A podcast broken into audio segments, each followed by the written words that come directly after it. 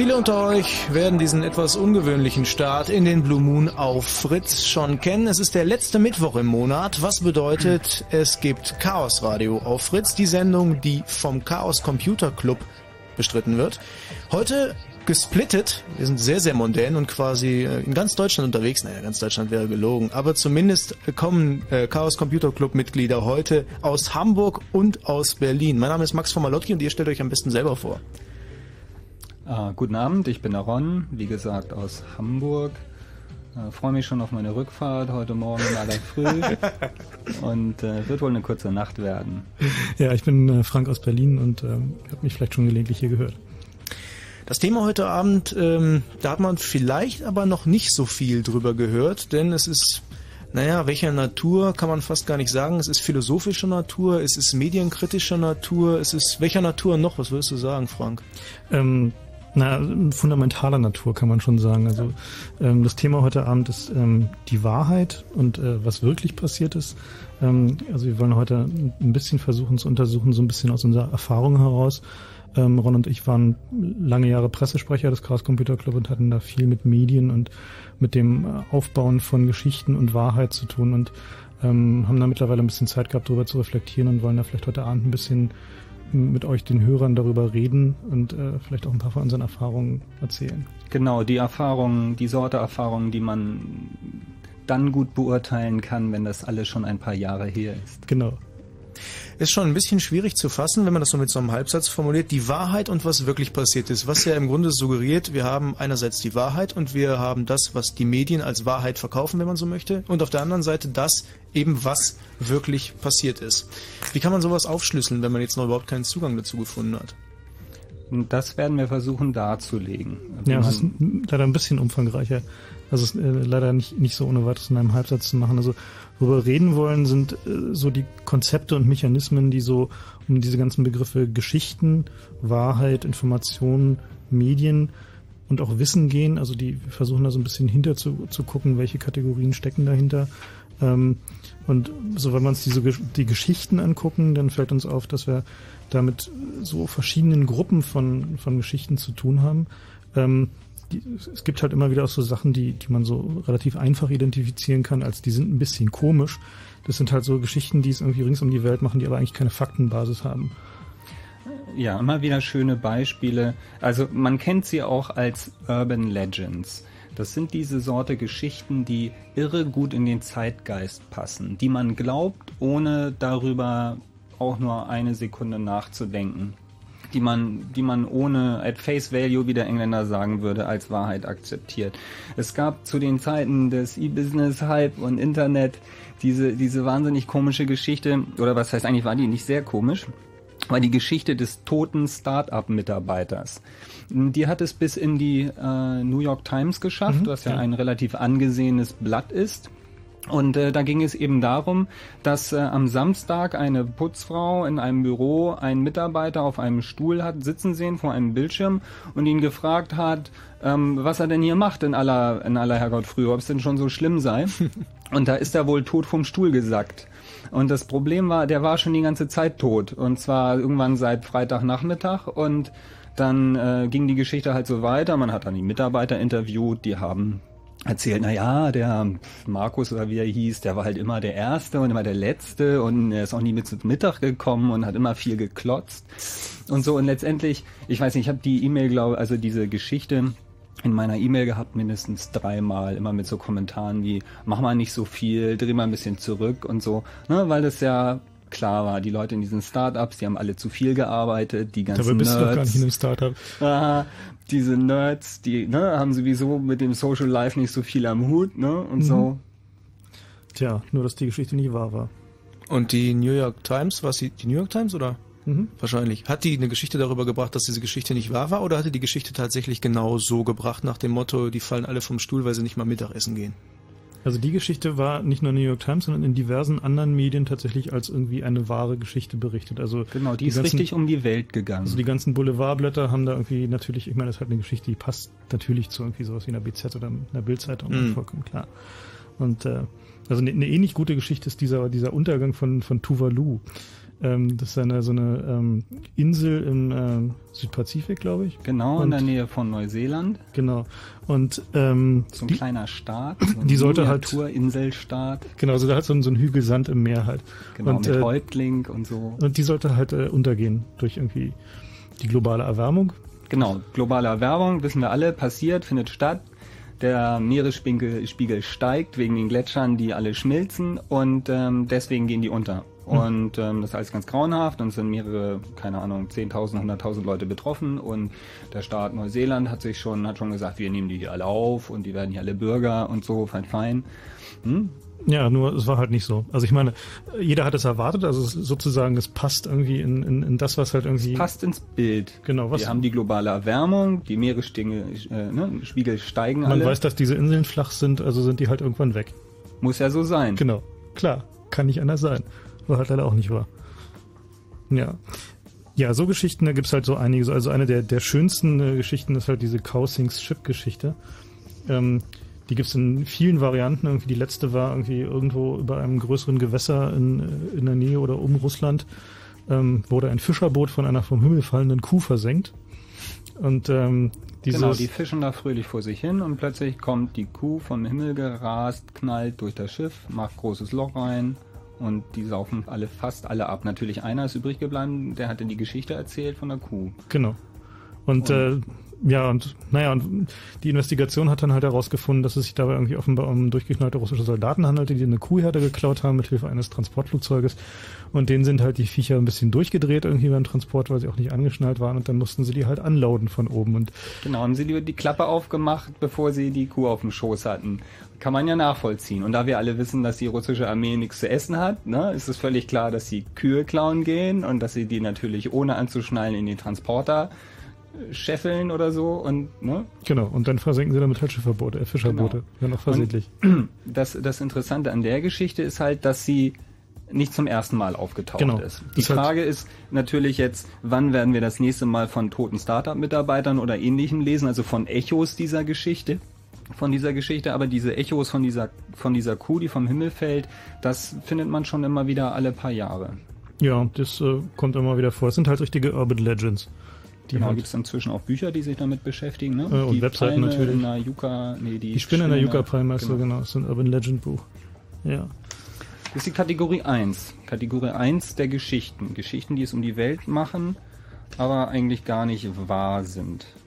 Und dann gibt's die Kategorie 2. Das sind die Geschichten, die viel mehr werden, als es die Fakten selber hergeben. Ja, da gibt es auch viele schöne Beispiele, klassische Beispiele, die wahrscheinlich auch wesentlich bekannter sind als äh, diese Geschichten mit dem toten Startup-Mitarbeiter.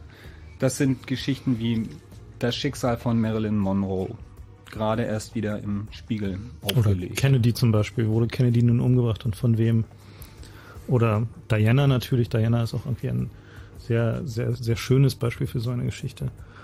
Ja, und ähm, das sind halt so Geschichten, die halt einen, so eine gewisse Seite zum Schwingen bringen in vielen Leuten, die halt eine persönliche Betroffenheit auslösen und die, wo die Faktenbasis eigentlich irgendwie einigermaßen trivial ist. Da ist halt irgendjemand irgendwo umgekommen auf irgendwie mehr oder minder natürliche Art und Weise und derjenige war nun halt ein bisschen berühmter als andere Leute, aber die Art und Weise, Naja, er- oder irgendwas. Also Berühmtheit ist sicherlich ein Punkt, Ja. aber wir werden später noch dazu kommen, was sind eigentlich die Punkte, die diese Geschichten ausmachen. Aber hier ist es ja sicherlich eins, dass es einfach nicht, nicht ertragbar ist, dass eine Prinzessin, ja, schön, jung und so weiter, äh, einfach so in einem Verkehrsunfall, Genau. ganz platt gesagt, stirbt. Das Da ist doch banal. da muss das es kann doch- gar nicht sein. muss Das es- geht nicht. irgendeinen sinistren Hintergrund geben.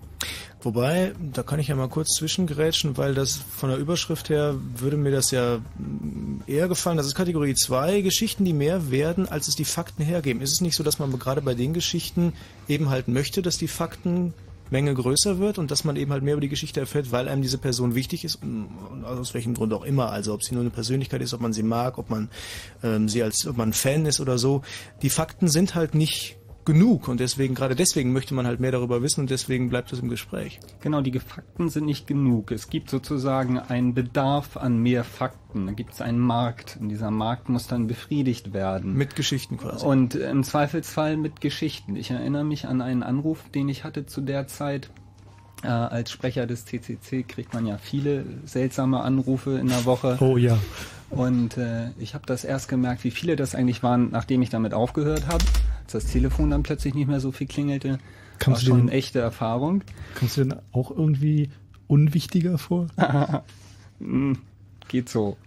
Egal. Die, der Anruf war, äh, hier ist eine Journalistin hm, hm, hm, von der hm, hm, hm, hm, hm, irgend so eine hm, Zeitschrift Kategorie Bunte und äh, meinte, ähm, ob ich mich denn auskennen würde mit Herf Guns und ähnlichen Geschichten. Also das sind dann ne High äh, Moment High Herf- Energy Radio Frequency. Genau, vielen Dank, Frank. Ähm, das sind Geräte, mit denen man sozusagen Computer beraten kann, und zwar aus der Ferne. Ja, ich stelle mich irgendwo hin, nehme meine Herfgun, zeige die auf den PC oder was auch immer, drücke drauf, und dann macht das so ein bisschen Britz und äh, der Computer ist halt platt weil er sozusagen gegrillt wird auf die Ferne. Also eine Art Mikrowelle, wenn man will, ganz platt gesagt. Und ähm, da meinte ich, na ja, so viel weiß ich darüber nicht. Eigentlich ist da der Frank der Spezialist und da kann ich gern durchstellen, aber worum geht's denn äh, überhaupt? Und dann waren, ja, ähm, wie mobil die denn sein, diese, diese Herfguns. Meine, na ja, kommt drauf an, wie groß der Computer ist, den man grillen will und so. Sieht man halt entweder aus wie die Ghostbusters, ne, und hat so einen Rucksack auf und so ein Rohr in der Hand, oder man braucht schon einen ganzen Lastwagen voll mit Equipment, ne, wenn man den Großrechner im, weiß ich nicht, zweiten Stockwerk unter der Erde platten machen möchte.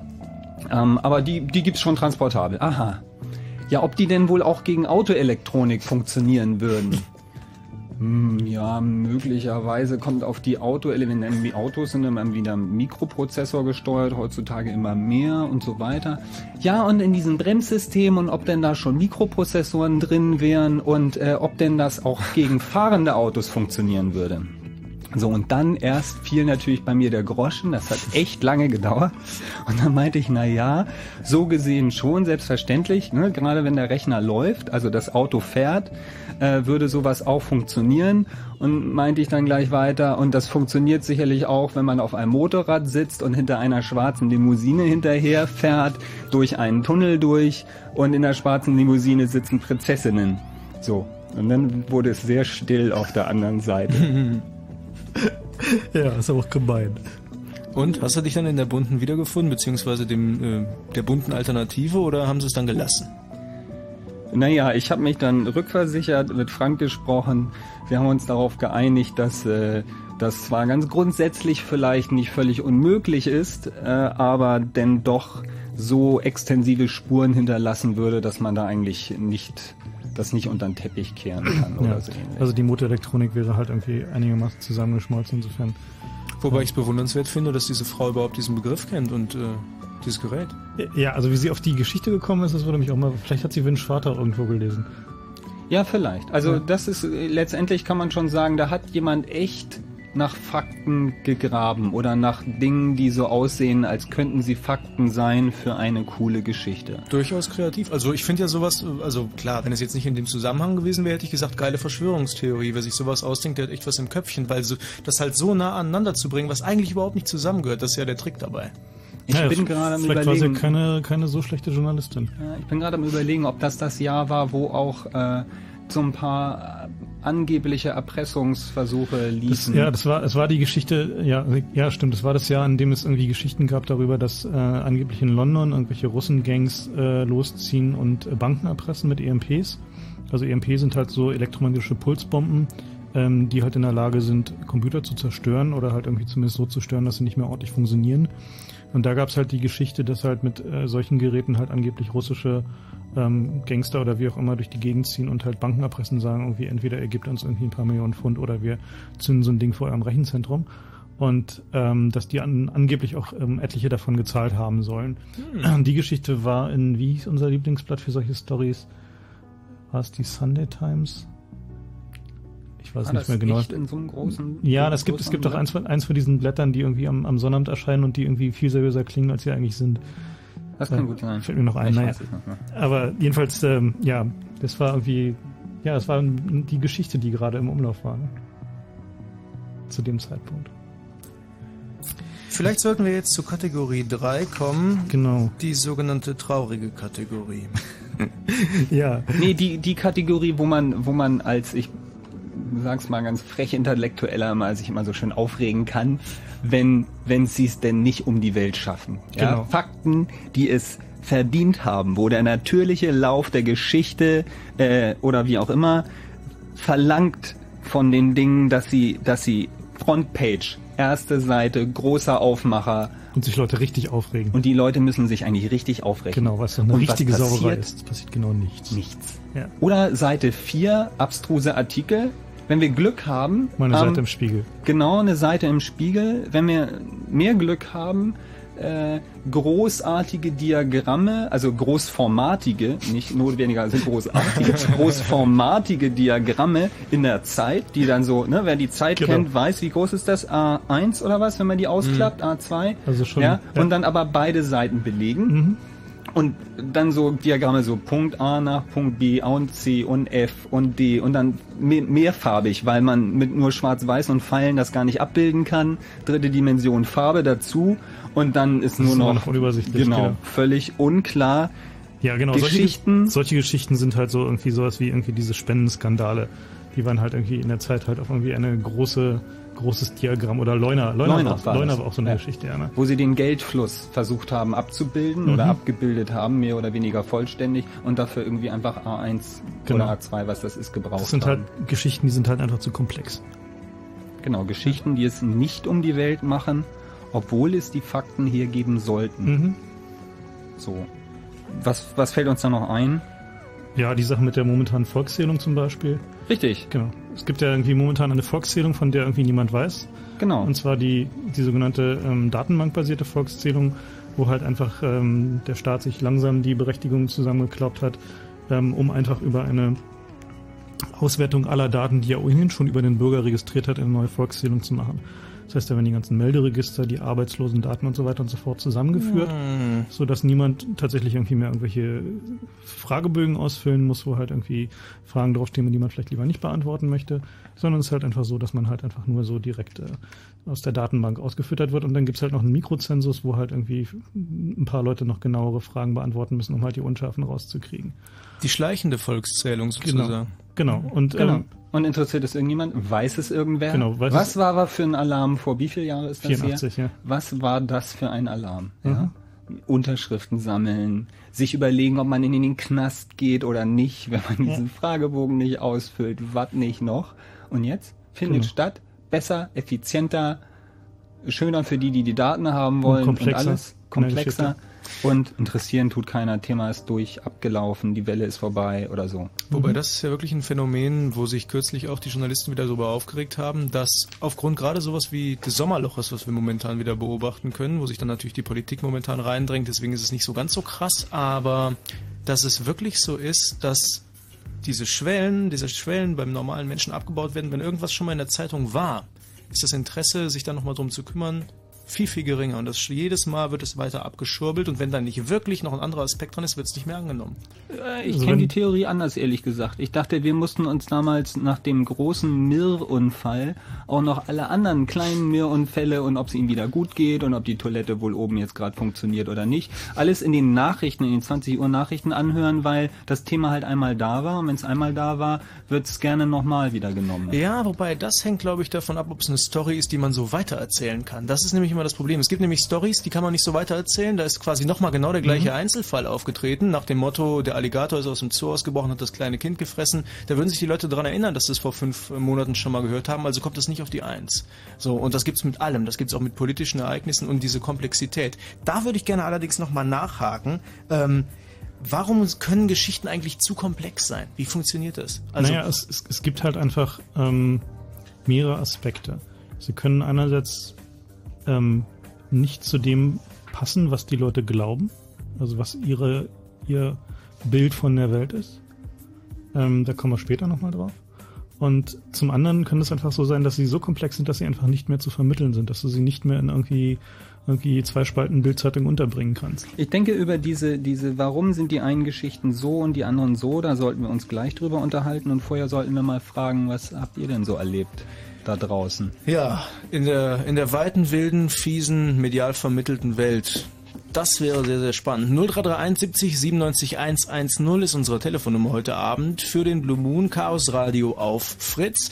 Und vielleicht solltet ihr so ein bisschen in euch gehen, weil man verdrängt sowas sehr gerne, weil diese Geschichten haben einem in der Regel ja überhaupt nicht gefallen. Vielleicht sollten wir gerade bei Kategorie 3, der traurigen Kategorie, nochmal ansetzen, um da euch das ins Gedächtnis zu rufen. Geschichten, die es nicht um die Welt machen, obwohl es die Fakten hergeben sollten. Genau, weil irgendwas, was ihr Aufreger. mitgekriegt habt oder ähm, vielleicht ein bisschen involviert wart und das hätte es doch eigentlich mindestens in die Zeitung machen müssen, vielleicht auf Seite 1 und dann ist es da nicht gelandet.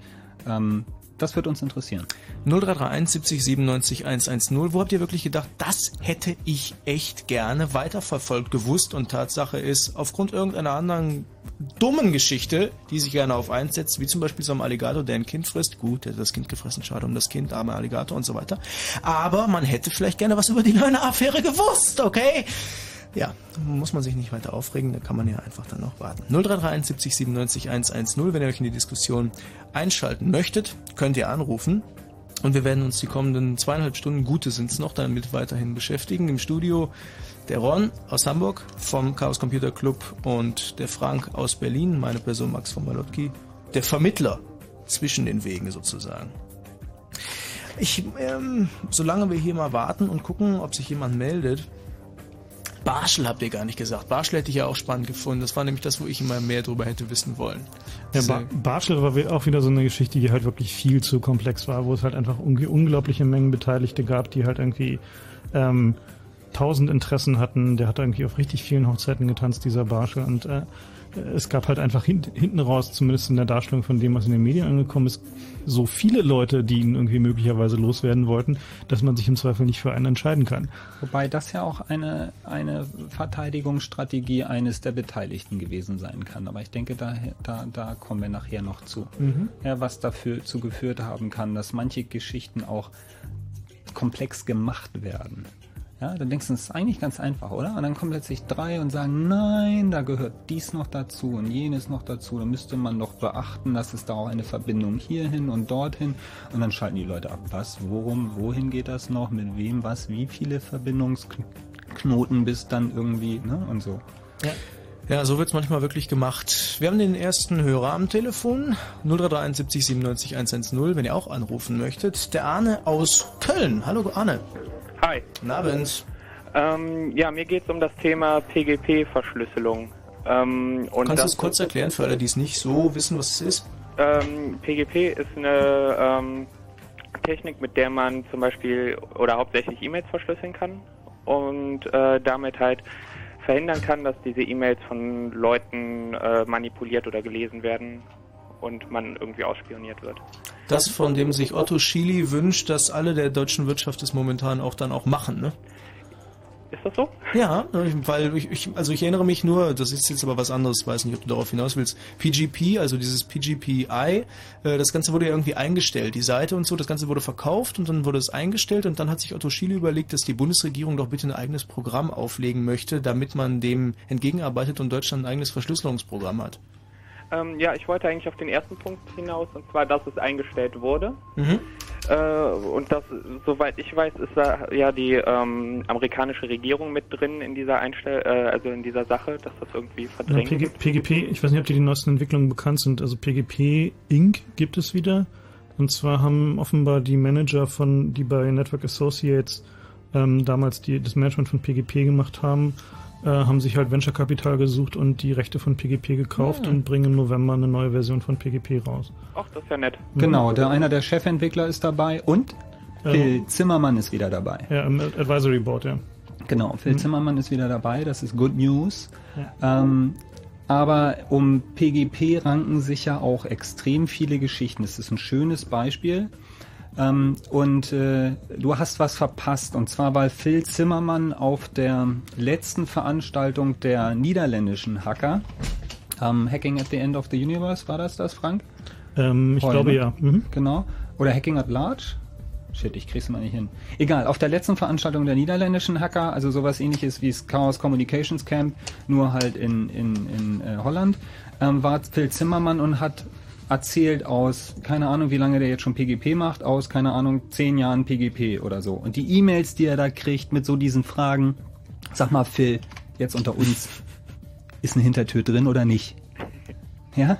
Kannst du dir das vorstellen? Der kriegt solche Mails. Es gibt Leute, die fragen ihn das und erwarten eine Antwort. Ja, und erwarten vor allen Dingen nicht beschissen zu werden. Ja, also wenn, ne, wenn es eine Hintertür gäbe, würde es ihnen sagen. Und er meinte irgendwie, er wäre zwischendurch sehr versucht. Er, er würde immer auf seinen Fingern sitzen dann, immer auf seinen Händen sitzen, damit er nicht Mails schreibt wie, okay, ich vertraue dir. Dir vertraue ich. Es ist keine drin. Geil. Oh, und nur Mann. so Geschichten mehr, die da, die da immer weitergingen. Ich erzähle noch eine, weil das, weil das echt witzig ist. Und zwar äh, gab es einen Riesenaufstand, äh, als äh, PGP gekauft worden ist von, war das NAI, Frank? Ich glaube, NAI. Ja, NAI. Und äh, ähm, NAI dann weitergemacht hat mit der Entwicklung. Und NAI war in äh, so einer Ko Koalition drin von, von, äh, von Leuten, die äh, in Anführungsstrichen an einer Standardisierung für Hintertüren gearbeitet haben. ja? So. Und ähm, Phil Zimmermann hat das nicht gewusst. Ja. Ähm, er hat dann E-Mails gekriegt, wieso lasst ihr euch kaufen von Leuten, die in dieser Allianz für die Hintertüren drin sind? Habt ihr nicht mehr alle Tassen im Schrank? Kann ich mit der nächsten Version rechnen, dass da auch eine Hintertür ist? Zertifiziert nach Standard oder was? So. Und er hat dann schon irgendwie, er hat das, hat das nicht gewusst. Er sagt, er hat dann irgendwie bei den Managern angerufen, bei NAI, und die haben es auch nicht gewusst. Die sagen, in was für einer Allianz sind wir drin? Niemals. Haben wir nie unterschrieben. Und dann haben sie nachgeprüft und festgestellt, NAI ist in keine Allianz eingetreten per Unterschrift, sondern sie haben eine Firma gekauft, die in der Allianz drin waren. Und daraufhin hat diese Allianz gesagt, na ja, so gesehen ist dann ja auch jetzt NAI bei uns Mitglied, oder? Ein toller Name mehr auf unserer Webpage, ja, und haben das irgendwie fröhlich veröffentlicht. Ja, ich meine, und solche Sachen, die kann ich sehr gut glauben, weil sie klingen so richtig nach, so sind Leute eben, ja. Unfälle passieren und äh, keine Verschwörungstheorie weit und breit. Shit Alles happens. Klar. Und der Witz war, die haben dann da angerufen und gesagt, wir wollen aus eurer Allianz aussteigen. Und die gesagt, na gut, ja, aber in ein, im, im übernächsten Update von der, von der Website dieser Allianz waren sie dann wieder gelistet. Ja, und dann haben sie halt irgendwann aufgehört, dann haben sie rausgekriegt, sie zahlen da irgendwie Beiträge, dann haben sie diese Beiträge storniert und dann hat es noch ein halbes Jahr gedauert und dann waren sie erst von der Webseite runter. Schön. Arne, nette Geschichte, oder? Nette Geschichte, ja. ja. Dann nimm die mal mit zurück nach Köln, wir wollen nämlich jetzt Nachrichten machen. Alles klar. Ja. Bye, bye. Vielen Dank für deinen Anruf. Ciao. Tschüss. Hoffentlich Allianz versichert, ne? Wenn Fritz rund um Cottbus, dann 103,2. Die Uhrzeit halb elf. Fritz Info. Mit dem Wetter, nachts örtlich Schauer und Gewitter um 16 Grad, am Tag dann wieder, oh Mann, bis 30 Grad. Und jetzt die Meldung mit Kerstin Topp. Der frühere südafrikanische Präsident Mandela hat die internationale Gemeinschaft aufgefordert, den freien Zugang zu Wasser zu einem Menschenrecht zu erklären. Regierungen und Unternehmen müssten dieser Frage höchste Priorität einräumen, sagte Mandela auf dem UN-Gipfel für nachhaltige Entwicklung in Johannesburg. Derzeit haben mehr als eine Milliarde Menschen keinen Zugang zu sauberem Trinkwasser. In Deutschland haben sowohl Regierung als auch Opposition einen Militärschlag gegen den Irak abgelehnt. Bundeskanzler Schröder und Außenminister Fischer sagten, Deutschland werde sich daran nicht beteiligen. Unionskanzlerkandidat Stoiber warnte die USA vor einem Alleingang. Das Entscheidungs- und Handlungsmonopol in dieser Frage liege bei den Vereinten Nationen. Die deutschen Hochwassergebiete bekommen bis zu 12 Milliarden Euro Unterstützung von der EU. Das Geld soll überwiegend durch Umschichtungen innerhalb der bestehenden Förderprogramme verfügbar gemacht werden. Es wird aber auch günstige Kredite geben. Gegen den ehemaligen Finanzdirektor der US-Firma WorldCom ist formell Anklage erhoben worden. Vor einem Bundesgericht in New York wurde der 40-jährige Sullivan wegen Fälschung von Firmendokumenten und Wertpapierbetrugs angeklagt. Ihm drohen bis zu 25 Jahre Haft und eine hohe Geldstrafe. Und noch zwei Meldungen vom Sport. Zunächst mal Fußball. In der ersten Runde des DFB-Pokals verlor Tennis Borussia Berlin gegen den Zweitligisten St. Pauli mit 1 zu 2. Und zum Tennis. Die Pleitenserie der deutschen Tennisspieler bei den US Open in New York ist beendet. Der Mannheimer Alexander Popp kam in die zweite Runde. Er schlug den Schweden Andreas Vinciguerra in drei Sätzen. Die Verkehrsmeldungen A100 Stadtring Berlin, Berlin-Wedding Richtung Lichtenberg zwischen Anschlussstelle Hohenzollern-Damm und Autobahn 3 Wilmersdorf stockender Verkehr und nochmal A100 Stadtring Berlin, Berlin-Wedding Richtung Berlin-Wilmersdorf. Die Anschlussstelle Kurfürstendamm, Schwarzbacher Straße ist wegen Wassers auf der Fahrbahn gesperrt. Sie ist unterwegs, sie macht Spaß und ganz bestimmt irgendwann kommt sie auch zu dir. Disco. Samstag, 31. August, 22 Uhr beim Dorffest in Kroppen mit den Fritz DJs T-Bird und Darizla. Special Guest Jan Wayne. Mehr Infos www.fritz.de. Und er hört immer noch Chaos Radio auf Fritz. Immer den letzten Mittwoch im Monat mit dezenter Klavierbegleitung im Hintergrund. Wir befinden uns nicht in einer Bar, obwohl wir das gerne wollten. Und der Ron sucht einen Knopf. Der drückt jetzt alle Knöpfe und es flutscht eine lustige kleine Regel Nimm mal hoch. den ganz rechts, Ron. Und nu? Hallo, Ron. Jetzt hören wir dich wieder. Aber ich höre nix. Du hörst nix? Dann nimm noch den daneben vielleicht auch noch. Aber wir hören dich. Nee. Und nu? Nee, eigentlich hören wir dich. Vielleicht hat sie, ähm, die Kerstin war ja vorher an deinem Kopfhörer den einfach wieder leise gemacht. Das kann gut sein. Unten so am Holz, also quasi unter der Tischplatte. Ach, das ist toll. Jungs dazu haben, die sich Ey, so wow. gut mit Technik auskennen, ja, und dann an sowas verzweifeln. Das ist menschlich, das finde ich gut. genau. Das sind analoge Schieberegler. Ich will gar nicht, weiß gar nicht, was du willst. Stichwort Technik. ähm, es gibt äh, für die Leute, die das Thema auch ein bisschen komplex finden, ähm, immer jeweils so die Sachen, worüber wir reden, gibt es auch jeweils auf einer Webseite. Die URL der Webseite ist chaosradio.ccc.de slash Wahrheit. Nochmal chaosradio.ccc.de slash Wahrheit. Und ähm, da Da haben wir dann kein immer- www davor. Genau, kein www davor, um alle zu ärgern, die wwws mögen. Und äh, für den Fall, dass ihr nicht telefonisch unter 0331 70 97 110 an der Diskussion teilnehmen möchtet, sondern lieber tippt, dann äh, bietet sich an, E-Mail-Variante zu wählen und zwar 75, weil es die 75. Chaos-Radio-Sendung ist, 75 at chaosradio.de, wenn ich mich nicht täusche. Ich glaube ja. Mhm. Ja. Aber Anruf ist natürlich auch gefragt und ähm, wir haben vorhin drei Kategorien dargestellt von Geschichten, die, naja, ihre eigene Art von Wahrheit im Grunde propagieren. Können wir vielleicht nochmal kurz darlegen, worum es sich da handelt, weil wir auch schon tiefer in der Diskussion waren genau. damit die, die neu anrufen möchten, auch wissen ungefähr, worum es geht. Also wir haben einmal so die Geschichten, die es so rings um die Welt machen, aber die eigentlich keine, keine wirkliche Faktenbasis haben. Also das sind halt so lustige kleine Geschichten, die halt meistens so als Urban Legends auch bekannt sind. Also sowas wie irgendwie von der Kuh, die irgendwie den Fischkutter versenkt hat oder von dem Startup-Mitarbeiter, der tot an seinem Schreibtisch saß oder von der Südseeinsel, die irgendwie von, dem, von der globalen Erwärmung verschlungen wird. Und Geschichten, die mehr werden, als es die Fakten hergeben. Geschichten, die an sich banal sind. Prinzessin stirbt bei Verkehrsunfall und die dann unglaublich groß werden, die Leute motivieren, nach mehr Fakten zu suchen, nach einem tieferen Sinn dieses tragischen Unfalls, etc. etc. Ja, und dann haben wir noch die dritte Kategorie von Geschichten. Das sind die, die es nicht um die Welt machen, also die nicht irgendwie sozusagen zu einer Geschichte werden, an die sich jeder sofort erinnert, ähm, weil sie halt zu komplex sind, weil sie ähm, zu schwierig sind, die aber eigentlich von der Faktenbasis her ziemlich interessant sind, sowas wie Barschel, wie der Spendenskandal, wie Leuna, ähm, wie die schleichende Volkszählung. Ja, und ähm, was wir von euch gerne hören wollen würden, ist, ob ihr auch noch so Geschichten habt. Und äh, ja, wie war die Telefonnummer? 0331 70 97 110. Die muss, ich, man, muss man sich ja nicht nur wirklich merken können. Das ist ziemlich lang. Im Studio Ron und Frank vom Chaos Computer Club und Max von Malotki. Und am Telefon ist der David aus Kleinmachnow. Hallo David. Ja, hallo. Guten Abend. Was ist deine Geschichte? Also meine ist zum dritten Thema mhm. und es, es geht um Tunesien. Das war jetzt ungefähr in Anfang dieses Sommerferien war das, dass da irgendwo Anschläge auf Hotels waren.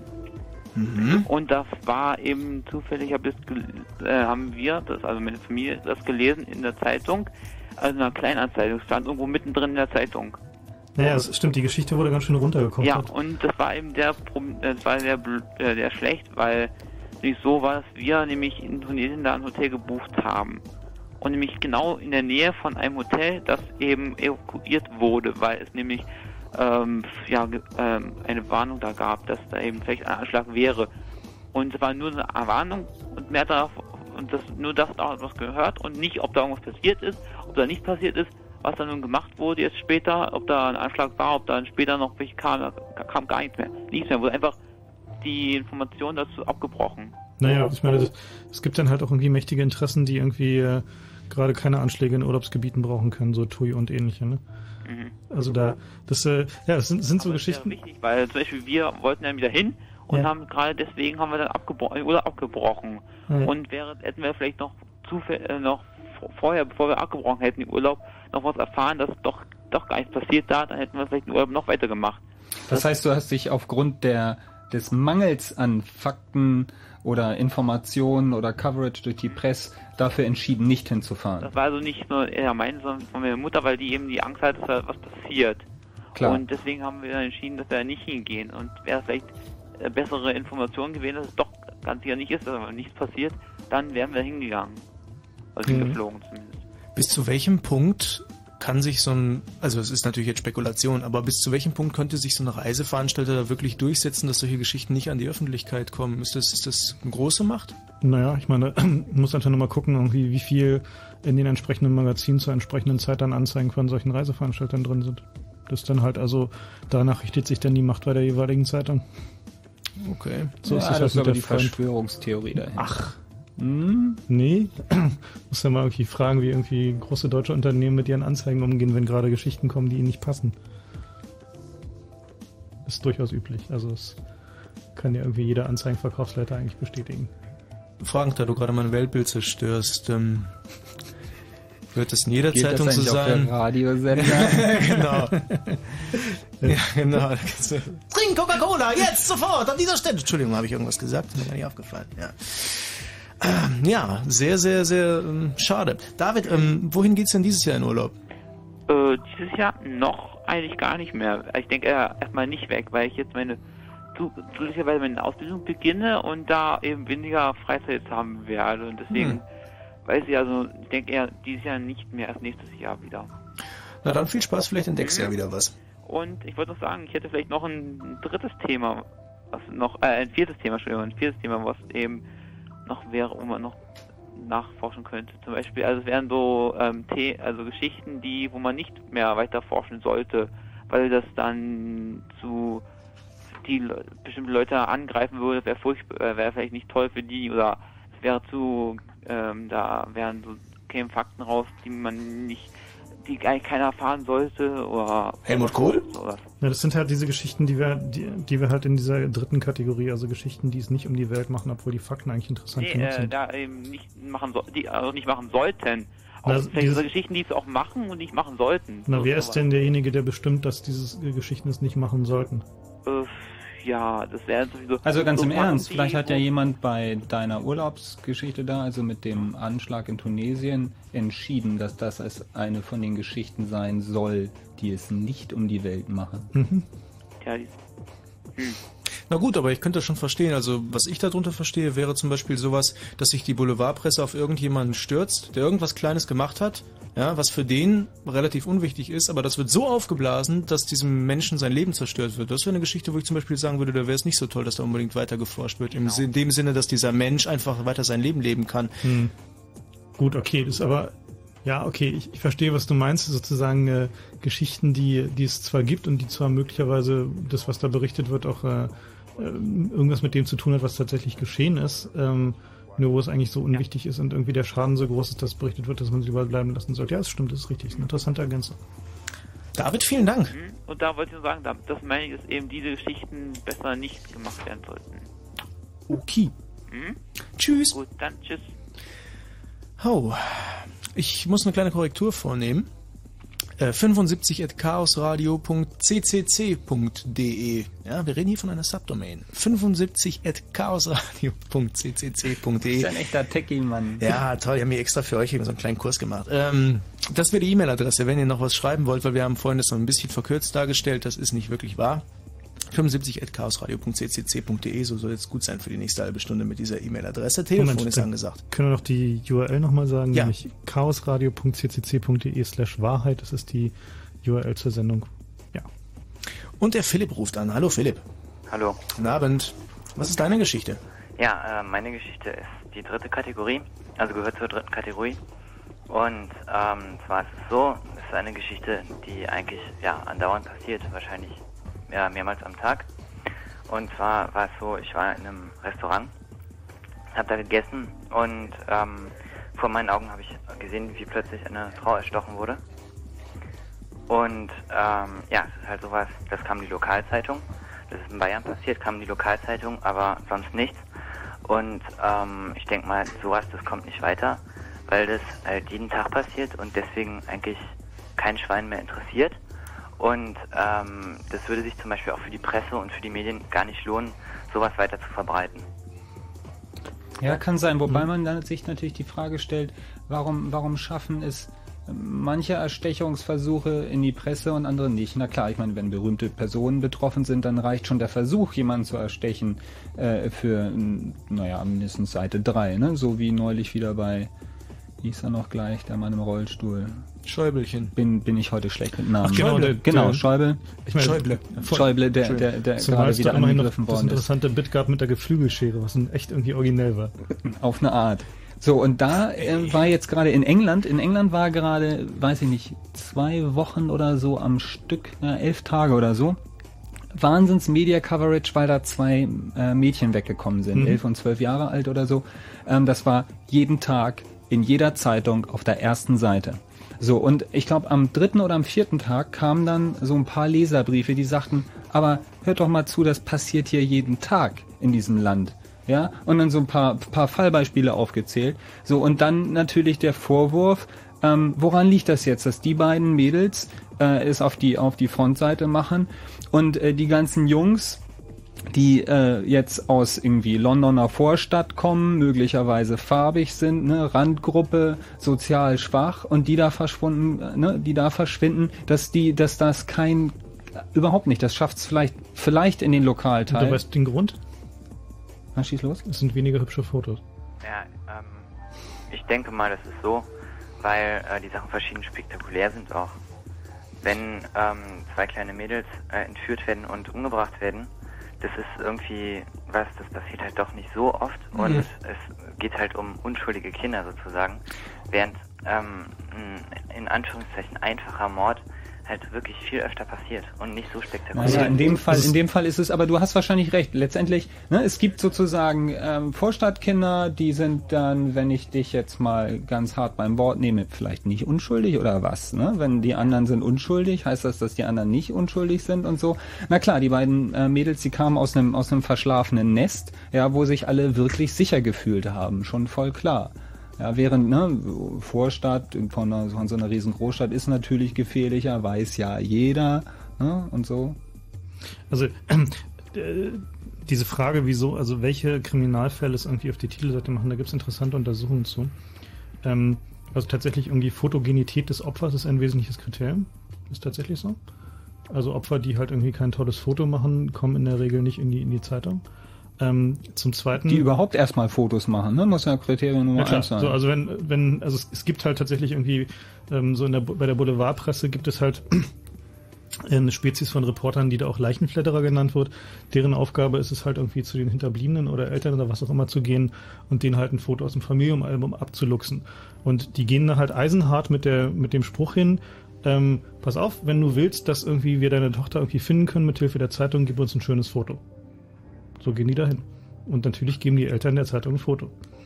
So, Wobei das natürlich auch Hand in Hand spielt, insofern als der Begriff, der ja gerade fiel, und vom, Moment, Sekunde, vom Philipp, äh, dass die süß sein und die anderen nicht süß sein. Dass die süß sind, ist ja nur der Eindruck, den ich gewinne, weil ich in der Zeitung ein Bild sehe, wo die auch süß gemacht wird. Ja, klar. Das ist halt der Punkt. Sonst würde ich die nicht süß nennen. Wenn die da dargestellt ist, wie die ihren Bruder verprügelt, würde ich halt sagen, boah, was für ein Biest.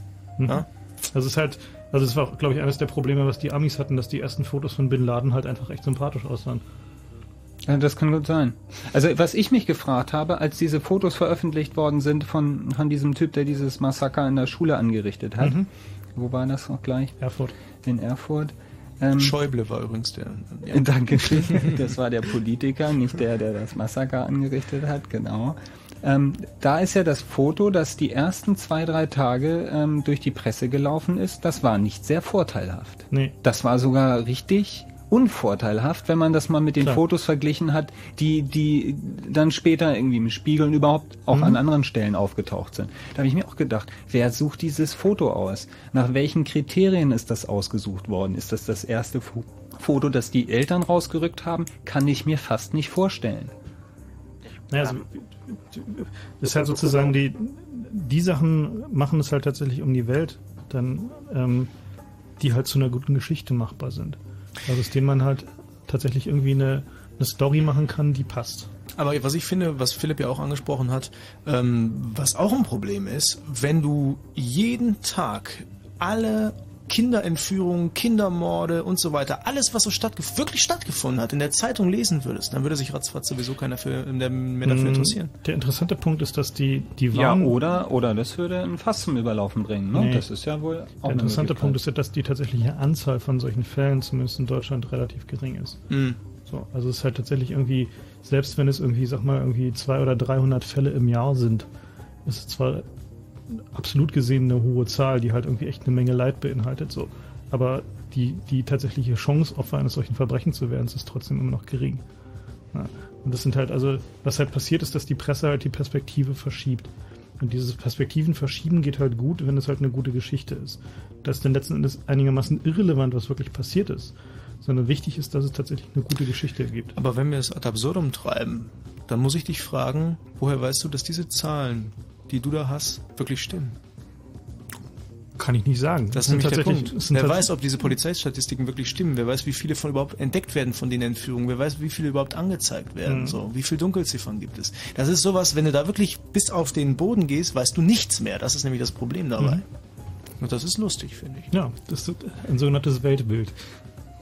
Ja, damit räumen wir heute äh, gründlich auf im Blue Moon auf Fritz Chaos Radio. Wir haben noch gute zwei Stunden Zeit. Philipp, bist du noch dran? Ja, ich Ja. bin noch dran. Vielen Dank für deinen Anruf. Ja. War, ähm, hat mir gut getan, dass ich das mal loswerden konnte.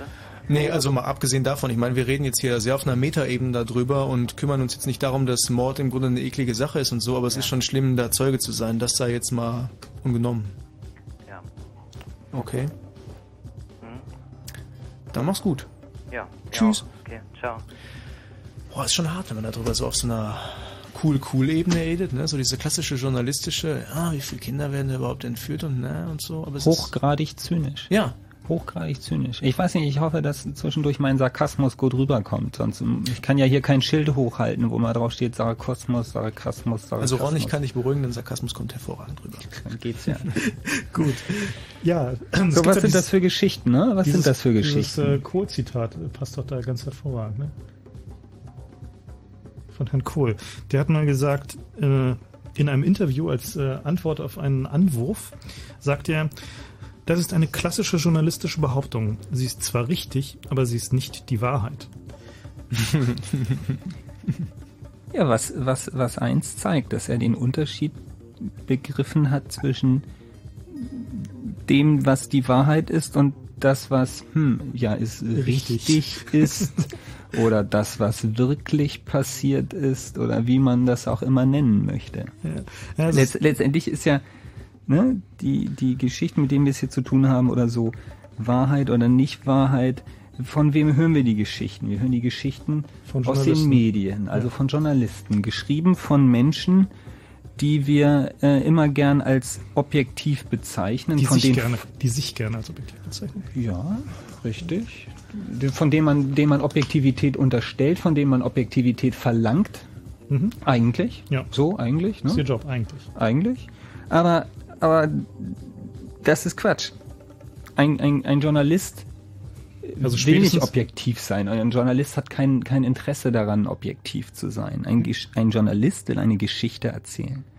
Und also ich bin, ich habe ja zwischendurch echt schlechtes, schlechtes, äh, eine schlechte Meinung von, von Journalisten gehabt. Und äh, man muss, ne, verallgemeinern ist falsch. Aber es gibt aus meiner Sicht definitiv Journalisten und ich, genug von denen haben wir kennengelernt oder habe ich kennengelernt in meiner Zeit als Sprecher, äh, Pressesprecher für den CCC, die äh, eine Geschichte im Kopf hatten und die nur noch bestätigt haben wollten. Und da denk, fängt man schon mal an zu denken, was ist so ein Journalist eigentlich für einer? Das ist ein Mensch, der möchte sich mitteilen, er möchte Geschichten erzählen, er möchte die Leute aufklären. So, was ist das Problem von jemandem, der Leute aufklären möchte? Er muss diese Leute erreichen. Man erreicht Leute nur, wenn man wer ist eigentlich heutzutage. Oder eine Ähm, gute Geschichte hat. Oder das Medium etwas ist. Oder Also das ein Medium, Medium etwas ist, genau. Und, und wie kommt man in dieses Medium rein, wenn man eine gute Geschichte hat? Ohne gute Geschichte kommt man nicht rein. Und, und selber als Journalist ist man, wenn man, ne, ich stelle mich hin und sage, ich bin Journalist und ich sage, die Weltlage ist die und die und die Politiker müssen das machen und das machen und das machen. Die lachen mich doch aus. Ja? Wenn ich keinen Namen habe, hört mir keiner zu. Was machen Journalisten also? Die Journalisten, die noch keinen Namen haben, sie suchen sich Leute, die einen Namen haben und lassen sie ihre Geschichte, die sie sich vorher ausgedacht haben, Nochmal belegen. erzählen. Genau. genau, nochmal erzählen. Die sind auf der Suche nach dem sogenannten O-Ton, ja, mit oder ohne Kamera, mit oder ohne Mikrofon. Soundbites. Genau, und wollen dann Soundbites haben von Leuten, die bitteschön einen Namen haben. Oder zu einer Organisation gehören, die einen Namen haben. Oder denen man irgendwie guten Gewissens den Titel Experte ankleben kann. Ganz genau. So, und mit denen haben wir ja viel zu tun gehabt. Da macht man schon die Erfahrung, da ruft einen einer an und äh, ähm, hat dann eine Geschichte im Kopf und diese Geschichte möchte man bitte bestätigen. Und zwar möglichst knackig, mit möglichst schönen Soundbites, ne? Damit er die Geschichte dann entsprechend verkaufen kann, platzieren kann und äh, auch sein Geld verdient. Wenn ich vielleicht als Journalist und Betroffener ganz kurz grätschen könnte und äh, kleine Verteidigungsrede vorbereitet. ähm, es ist ja es ist eine Unterstellung, im Grunde klar, es ist deine Meinung und so. Ähm, das ist meine Erfahrung. Ist deine Erfahrung, ja. Aber ich habe nicht nur eine Meinung, ich habe Erfahrung. Ja, du bist aber Experte. Ich bin Experte. du bist Experte. Aber wenn wir nun das, was wir natürlich daraus gelernt haben, ist auch ähm, deine Meinung basiert auf deiner Erfahrung und kann sich deswegen natürlich keinerlei Objektivität anmaßen. Insofern ähm, macht man dann im Grunde selber den gleichen Fehler. Ich wollte nur gar nicht jetzt darauf eingehen. Welchen Fehler? Auf der Sprache. Ja, Welchen Fehler? es ist so. Der Journalist, ja, was versucht er? Es gibt natürlich welche, die sagen, ich habe mir hier ein Bild gemacht und ich möchte das gerne bestätigt sehen. Aber wie funktioniert der Mensch? Wenn ich eine Geschichte recherchiert habe, weiß ich so viel, wie ich über diese Geschichte weiß. Und wie gehe ich auf dich zu, wenn du der Experte bist? Ich erzähle dir erstmal, was ich weiß, ja, um im Grunde weiter dir zu sagen, ich habe diesen diese Basis an Wissen über diese Geschichte. Was weißt du darüber?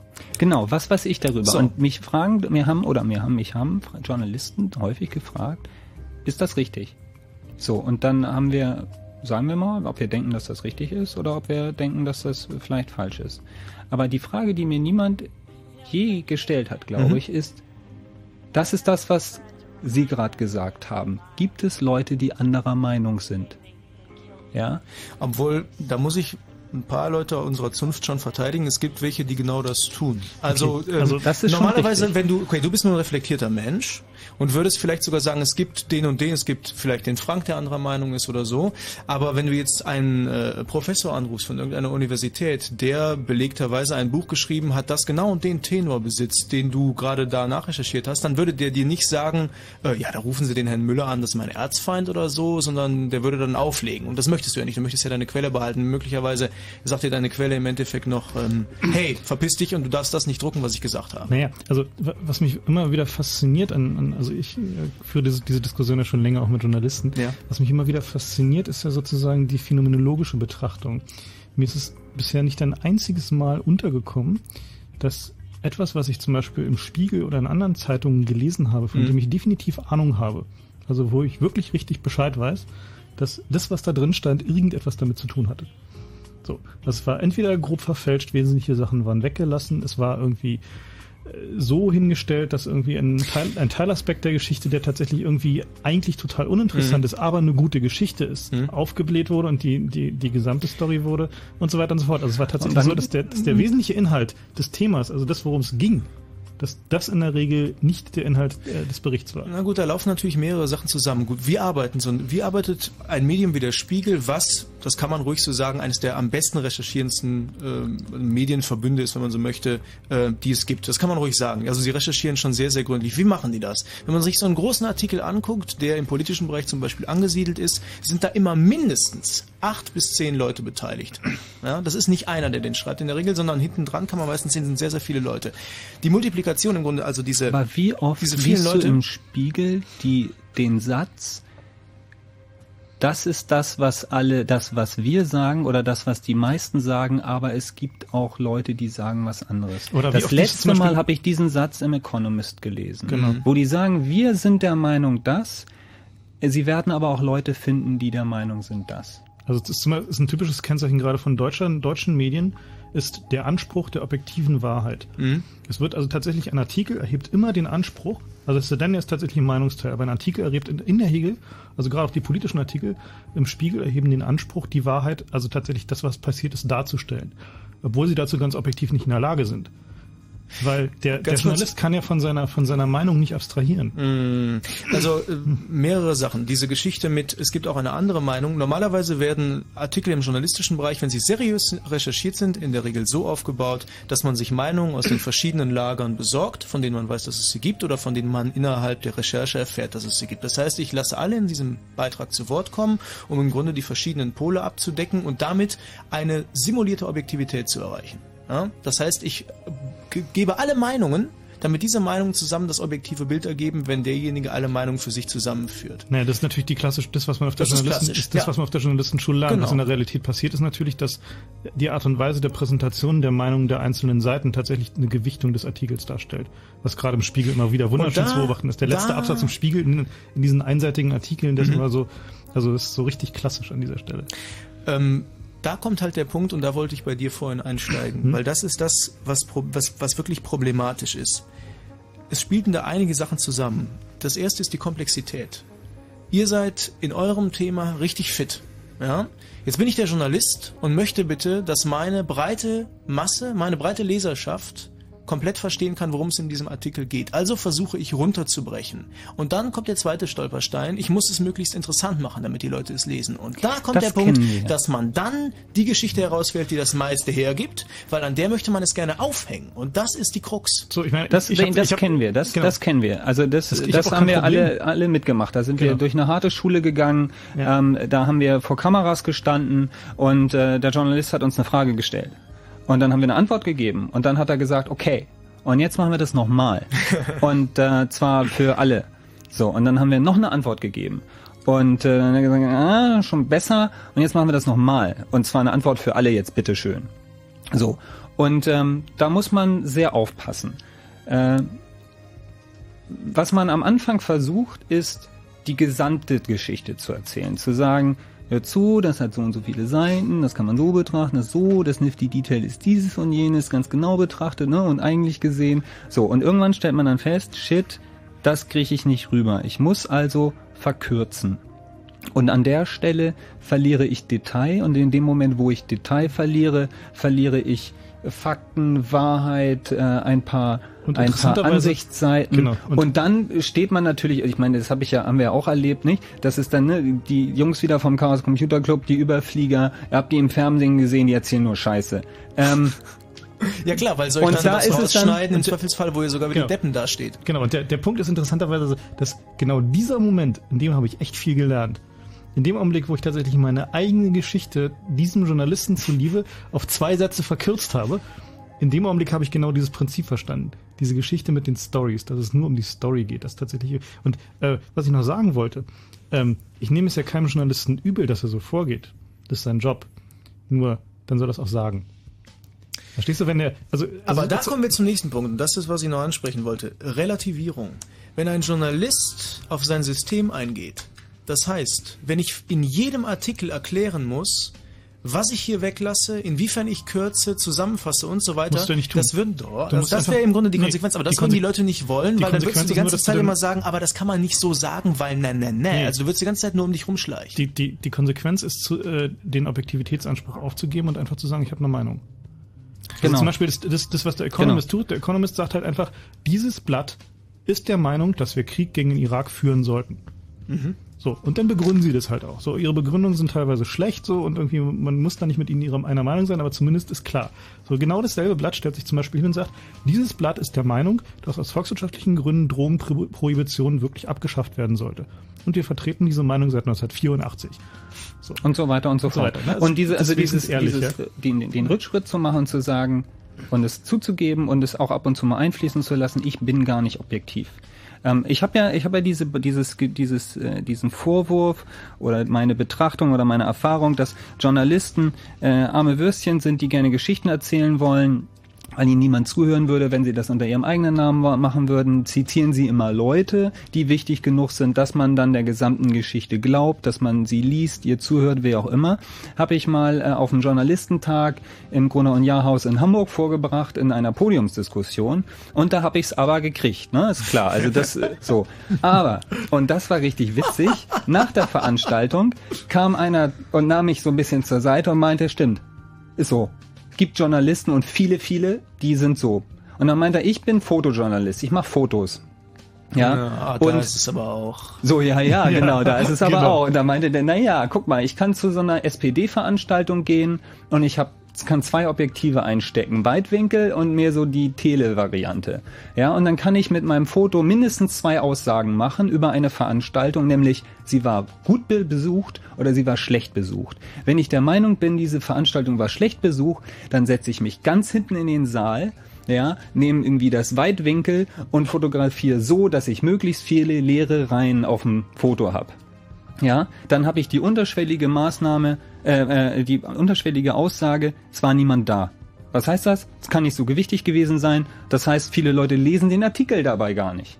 Ja, der neben diesem Foto steht. Oder ich gehe irgendwie vorne ran oder foto fotografiere dann über alle paar Köpfe, die da sind, Richtung Sprecher, ja, damit das so aussieht, als wären da viele Leute. Oder wenigstens So. noch die hübsche Frau in der dritten Reihe. Genau. Und damit manipuliere ich massiv. So, und, und ich, ich behaupte, es gibt genug Foto, Fotojournalisten da draußen, die das nicht reflektieren. Ja, aber die Frage ist ja, wie fotografiere ich objektiv mit meinem Objektiv? Na, kannst du nicht. Geht nicht. Du musst dir halt, du musst dir halt dessen bewusst sein, dass du nicht objektiv sein kannst. Das ist halt, also diese, wie gesagt, das ist halt, glaube ich, auch genau dieses, dieses Problem, was da entsteht, ist halt, ähm, dass die Leute halt gerade in den Journalistenschulen und so ähm, diese, diese Objektivitätsethik eingebläut bekommen. Also tatsächlich den und auch versuchen zu erhalten. Ne? Also es ist ja Mhm. nicht so, dass die, dass, dass die alle durchgeknallte Zyniker sind, sondern es ist ja tatsächlich so, dass da durchaus noch eine Menge Leute sind, die halt versuchen, und zumindest die ersten zwei, drei Jahre irgendwie diese Ethik aufrechtzuerhalten, bis sie verstanden haben, wie der Hase läuft. Oder ihr Leben lang. Also ganz ja, bestimmt. Seltene. Ja, seltene aber auch, aber auch. Es gibt halt, äh, wird dir wahrscheinlich manchmal auch die Möglichkeit nicht gegeben. Es gibt welche, die aus Versehen ihr ganzes Leben das machen und dann auch nur bei Medien arbeiten, die ihnen im Grunde das erlauben. Es gibt halt Medien, die das nicht erlauben, weil sie andere Stories möchten. Ja, die Das ist, Genau, ist das sind dann die ganz harten, die einen aus dem Kontext äh, heraus zitieren, also die ne, eine verkürzte Aussage nehmen, aus dem Kontext rauslösen und dann zitieren, dass das eine völlig andere Aussage ist, ne, weil sie in, im, im Artikel in einen anderen Kontext gesetzt wird. Die im, ich habe auch schon schon äh, erlebt, dass das große Wirtschaftswoche war das, ne? äh, Nee, genau. war so, ne? Ja. Da, einfach falsch, einfach in in Anführungsstriche Sachen gesetzt, nie gesagt, Ja. nie. Also Zitat, Zitate erfinden ist irgendwie war immer unser liebster, unser liebstes äh, Problem, so was wir da so hatten in der Pressearbeit. Eine letzte Sache frech. möchte ich da noch anbringen, weil ich ja mal Sprachwissenschaften studiert habe, ich gebe es zu. Und zwar gibt es ja noch eine Ebene, die sehr interessant ist. Und zwar die der Sprache an sich. Denn wenn ich etwas schreibe, wie ich, welche Worte muss ich benutzen, damit ich objektiv schreibe? Denn wenn ich schreibe, benutze ich meinen Wortschatz und alles hat eine Färbung automatisch. Die meisten Sachen haben eine Färbung. Wenn du objektiv schreiben willst, ist sich das so steril an, das würde keine Sau lesen. Also fängst du an, schön zu schreiben. Und wenn du schön schreibst, färbst du. Nein, das ist nicht richtig. Das ist nicht richtig. Ähm, das Problem ist, dass ich das äh, schwierig. Also das jetzt wird's jetzt wird's richtig komplex. Auf das Thema Sprache kommen wir gleich noch. Ah, okay. Und äh, wer aber der englischen Sprache gut mächtig ist, der möchte mal gucken unter www.generalsemantics.com oder .org oder glaube, .org war's. .net, net oder so. General Semantics wie generelle Semantics. Äh, Da gibt es ein paar sehr schöne Aufsätze über Sprache, über die Verwendung von bestimmten Wörtern, über die Verwendung des Wortes ist, ist als Definition, ist als Information, ist als Manipulation äh, und so weiter. Und Bloß- da wird man feststellen, dass man schön schreiben kann, ohne sofort immer Wertung einfließen Aber du wirst zu lassen. zugeben, dass es echt sau schwer ist. Es ist echt sauschwer. Ja. Also es- Ich, also ich, ich, es war jetzt noch nicht so gedacht, dass äh, so dieser klassische perfekte Text, sondern dieses, dass ich in meinem Sinne, also im persönlichen Sinne des Journalisten, der halt seinen Stil hat, schön schreibe. Und wenn der sich das so vorstellt, dann geht er automatisch Kompromisse ein. Also der schreibt nicht schön nach diesen Stilen, die da wahrscheinlich vorgegeben sind, sondern eben halt für sich schön. Und das ist halt immer eine Gratwanderung im Grunde. Also äh, ein, ein Naja, ich meine, also, polarisieren warte mal, macht ja auch Also Spaß. diese, naja, diese diese Sache mit der mit der Sprache finde ich insofern wichtig, als ähm, wie die Mechanismen funktionieren, mit denen es durchgesetzt wird. Ähm, ich hatte mal die Gelegenheit, die die Redaktion der Bildzeitung zu besichtigen ähm, und festzustellen, wie da dieser Bildzeitungsstil durchgesetzt wird. Es ist nicht so, dass die den Leuten einen Style Guide geben oder so, sondern die machen es tatsächlich wirklich nach irgendwie dem Prinzip der Auslese. Es gibt ja den sogenannten Galgen. Und jeder einzelne Artikel, der in dieser Zeitung erscheint, aus, mit Ausnahme des Sportteils, aber ansonsten komplett alles, geht auf diesen Galgen. Da sind die drei stellvertretenden Chefredakteure und gucken jeden einzelnen Artikel an und tun ihn ins Layout und kürzen den zurecht. Und wenn er ihnen nicht passt von der Sprache her, dann geht er einfach zurück an den Journalisten mit der, mit der Maßgabe entweder kürzen auf dieses Format oder Sprache anpassen, ohne Spezifika. Und das ist tatsächlich so, dass die, die haben auch die Macht, jeden Artikel umzuformulieren. Da hat der Journalist nichts damit zu tun. Der, der liefert nur rohen Text und der wird dann halt da tatsächlich in dieses Bildsprachformat gekloppt.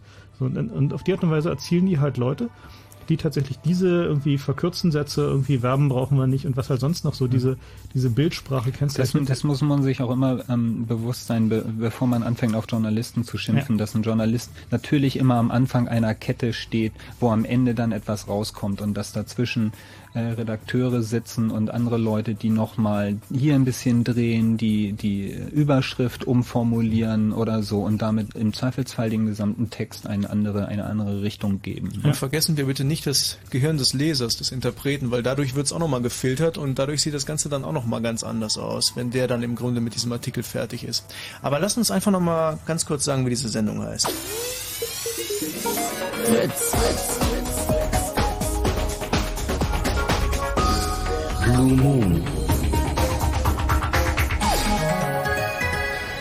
Ich muss ganz ehrlich sagen, ich finde super, dass die Jungs hier sind. Ron und Frank vom Chaos Computer Club Chaos Radio hört ihr, weil ich habe mich schon lange nicht mehr so festgequatscht. Das macht richtig Spaß. Und vielleicht sollte es euch das auch machen. 0331 70 97 110 ist unsere Telefonnummer.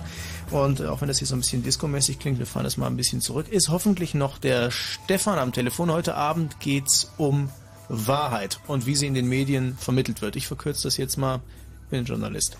Hallo Stefan. Ja, schönen guten Abend. Guten Abend. Ähm, na, ich hätte zum Beispiel zwei Themen. Die eins für die erste Kategorie und eins für die letzte Kategorie.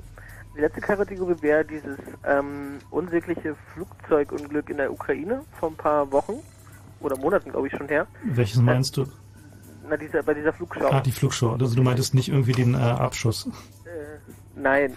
Also du meintest die Flugschau, wo diese ähm, beiden Piloten, waren das zwei? Ähm, ne? Also richtig mhm. Flugschau, so mit Publikum und wir ja. fliegen ein bisschen links rum, rechts rum und genau. machen ein paar lustige Sachen und plötzlich knallt eins von den Dingern ins, ins, ins Publikum praktisch mhm. und genau. etliche Leute sind tot. Was genau hast du da für eine Geschichte? Genau diese Sache. Äh, und zwar ähm, sah das ja so vom Äußerlichen fast wie eine Kopie dieses Rammstein-Unglücks aus, auch mit diesem ähm, Hin- und Her schwenken des Flugzeugs. Ja. Auch mit dieser Kameraführung, die man dann im Fernsehen gesehen hat. Ja. Ähm, das war dann eigentlich auch abgehakt, bloß wenig später kam dann in RTL eine Exklusivstory und dort wurden dann irgendwelche fliegenden Objekte gezeigt, die angeblich dort hinter diesem Flugzeug oder daneben dort irgendwie abgeschossen in den Himmel stiegen. Und daraus wurde dann eine ziemliche Story gemacht. Bloß die, diese Geschichte ähm, versagte dann irgendwie und ist, glaube ich, bis heute gar keine Rede mehr, was das eigentlich gewesen ist. Ja, ähm, da habe ich ähm, einen, einen Artikel drüber gelesen, äh, und zwar auf Janes. Ähm, Janes ist so ein, ähm, ich sag mal, Militärinformationsdienst, also so ein, so ein na, halt so eine Datensammlung über alles, was mit Militär zu tun hat. Und ähm, die hatten äh, sich dieses Video auch angeguckt und waren zu dem Schluss gekommen, dass es sich wohl irgendwie um einen Vogel handelte. Ähm, was natürlich, man kann es nun glauben oder nicht, aber es ist tatsächlich auch so eine Geschichte, ähm, wo halt die Wahrscheinlichkeit, dass man rausbekommt, was da wirklich passiert ist, also extrem gering ist. Ja, also, also, ja, also das überrascht mich jetzt ziemlich. Also wie ein Vogel sah es für mich nicht aus. Ja, gesagt, also was, was hat dich fasziniert? Dich hast, hat fasziniert, dass äh, du da im Fernsehen eine Exklusivstory ge gesehen hast, von der du dann nie wieder was in der Zeitung gelesen hast? Nein, mich hat eigentlich fasziniert, dass ähm, diese Sache mit diesem schrecklichen Unglück eigentlich ja schon abgeschlossen war. Nur, dass man ähm, wenig später dann noch durch RTL exklusiv dieses Detail, dass man jetzt meinetwegen auch für unwichtig ähm, also erklären kann, dass dieses Detail dann nochmal so groß in den Vordergrund, äh, Vordergrund gestellt wurde, direkt damit mit Videoausschnitten dieses langgezogenen Objektes ähm, und dass dann, glaube ich, dann wenig später, zack, überhaupt nichts mehr davon zu sehen war. Aber das, Hast du das geglaubt? Oder also war, war das plausibel dargestellt? Ähm, Nein, es war eigentlich nicht plausibel dargestellt. Bloß ich, mich hat es gewundert, dass ähm, dann ein Sender wie RTL das dann auch direkt in den Nachrichten vermarktet und gleich als exklusiv RTL Bildmaterial hinstellt, sodass dann automatisch ähm, eine gewisse ähm, Wichtigkeit dann auch ja. ähm, suggeriert wurde, ja. ja? Mhm. Mein Verdacht, sie konnten den Bildern nicht widerstehen. Ja, das ist so wie wenn man die Hitler-Tagebücher gekauft hat. Die haben die Bilder gekauft und dann dann haben sie schon so viel Investment gehabt. Also nicht nur Geld, sondern auch, ne? Genau, ich glaube, es war ihnen eigentlich auch egal. Also ob es nur eine Rakete war oder ein Vogel. Ähm, Vielleicht. Ja. Und dann die zweite Sache, die ich noch hatte, war hm. auch eine Meldung. Ähm, ist doch auch egal. Hauptsache ich habe eine Story. Genau. Entschuldigung. Ja. Sprich weiter. Und die zweite Meldung war ähm, sogar in dieser großartigen RTL-News-Sendung mit Peter Klöppel. Kurz vor dem Sportteil gab es mal eine Meldung von einem Geist auf einem amerikanischen Schrottplatz. Äh, von diesem habe ich eigentlich auch nichts mehr gehört. Das fand ich insofern eine lustige Sache, weil es in den Nachrichten direkt vorkam und mit Videomaterial belegt wurde. Also äh, da wurden Aufnahmen gezeigt von einer Überwachungskamera eines amerikanischen Schrottplatzes, wo eine als deutliche weibliche Silhouette erkennbare Gestalt über diesen Schrottplatz, geistert, Schrottplatz geisterte von Auto zu Auto und es den Eindruck machte, als würde es so in dieses Auto hineinsehen. Und das fand ich eigentlich eine sehr faszinierende Story. Ist dann aber, glaube ich, auch irgendwie versackt. Hätte mich dann auch interessiert, was das genau war. Wahrscheinlich hat die, also wahrscheinlich war die Faktenbasis so dünn, dass man da auch keine richtige Story draus machen konnte. Ne? Ja, normalerweise wäre es dann, glaube ich, was für die Bildzeitung gewesen. Irgendwie ähm, verstorbene Frau sucht auf dem Schrottplatz nach ihrem beim Unfall verstorbenen Mann oder so, keine Ahnung. Das, das finde ich auch das, das Faszinierende an Deutschland, dass diese äh, diese Trennung, die es im, im äh, angelsächsischen Bereich gibt, so zwischen diesen richtig krassen Boulevardzeitungen, also die halt irgendwie dauernd Elvis und Ufos und diese Dinge sichten, und den, den so normalen Boulevardzeitungen, dass die in Deutschland irgendwie unschärfer ist. So. Also in England oder so, wenn du so Sun oder sowas hast, die sind halt alle so ein bisschen, also noch so ein bisschen diesseitiger, also, also so auf dieser Seite der Realität wäre da, äh, so in, was weiß ich, so in der BZ oder so, da findet man so das komplette Spektrum, so bis irgendwie kurz vor Elvis. Ja, stimmt. Ja. Jo, das war's eigentlich. Vielen Dank. Jo, schönen Dank Abend dir. noch, ne? Tschüss. Tschüss.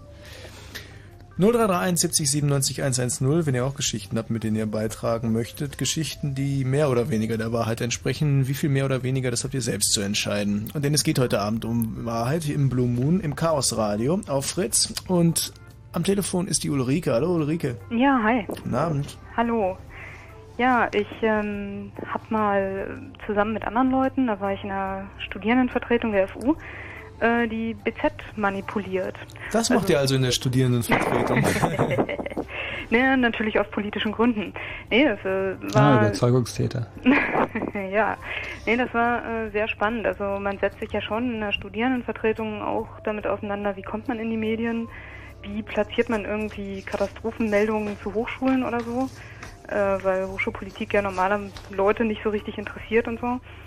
Und ähm, der Anlass war eigentlich äh, ziemlich tragisch. Also eine Frau aus dem Master FU, aus dem Ausländerinnenreferat, wurde am helllichten Tage zusammengeschlagen. Das war Mitte der 90er in Berlin auf dem U-Bahnhof Leopoldplatz. Das war die übliche Situation. Keiner hat geguckt, keiner hat sich interessiert und die Frau hat zwei Zähne verloren.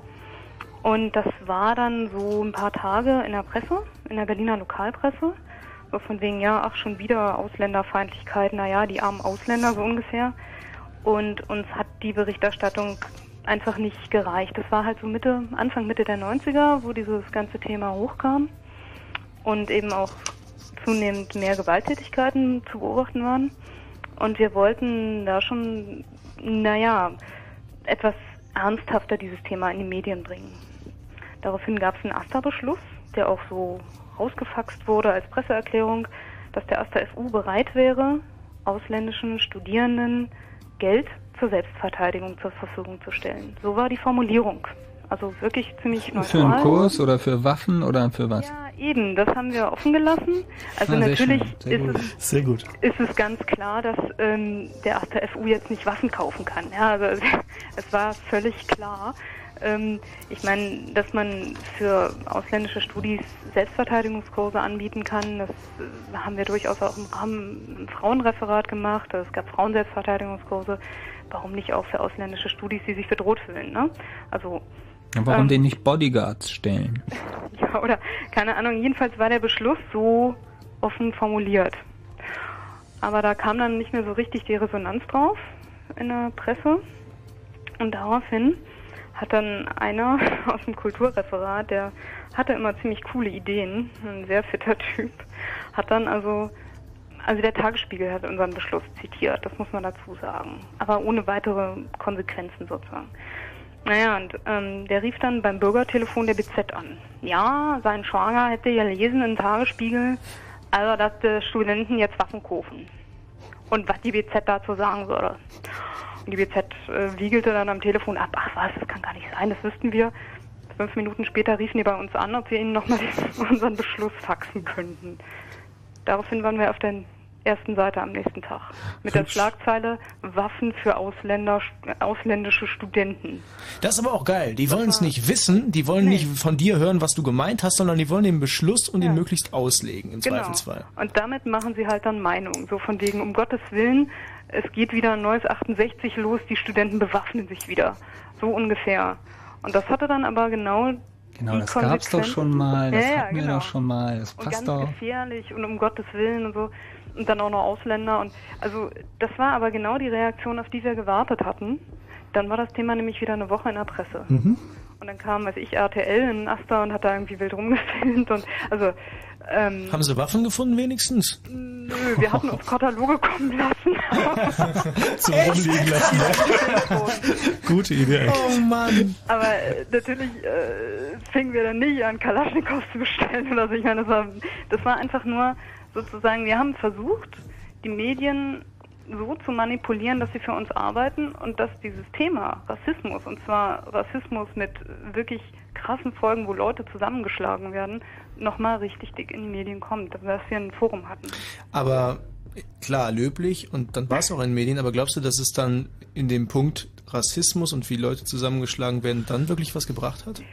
Mm, also finde schon, das eine, also ich finde das ja ziemlich gut. Also es ist irgendwie sozusagen meine, ähm, also meine persönliche Meinung dazu ist ja, dass auch irgendwie ein guter Zweck irgendwie der, der Propaganda bedarf und dass äh, Propaganda nicht immer irgendwie der, der Wahrheit verpflichtet ist. Insofern ähm, kann ich das eigentlich nur gut heißen. Ja, was heißt hier der Wahrheit verpflichtet, Frank, mal im Ernst? Also das Einzige, was da passiert ist, ist, dass jemand mal diesen Bespruch, äh, diesen, diesen Beschluss gelesen hat mhm. und die Journalisten darauf hingewiesen hat, was das bedeuten könnte, genau. wenn man es, ne? Mal ein bisschen entsprechend hart auslegt. Ja, gut, so, und das war dann plötzlich eine Story, weil genau. das ging zu weit. Das war gesehen? irgendwie so eins so zu hart. Ja, bloß die Wahrheit ist doch, was auf der Titelseite angekommen ist.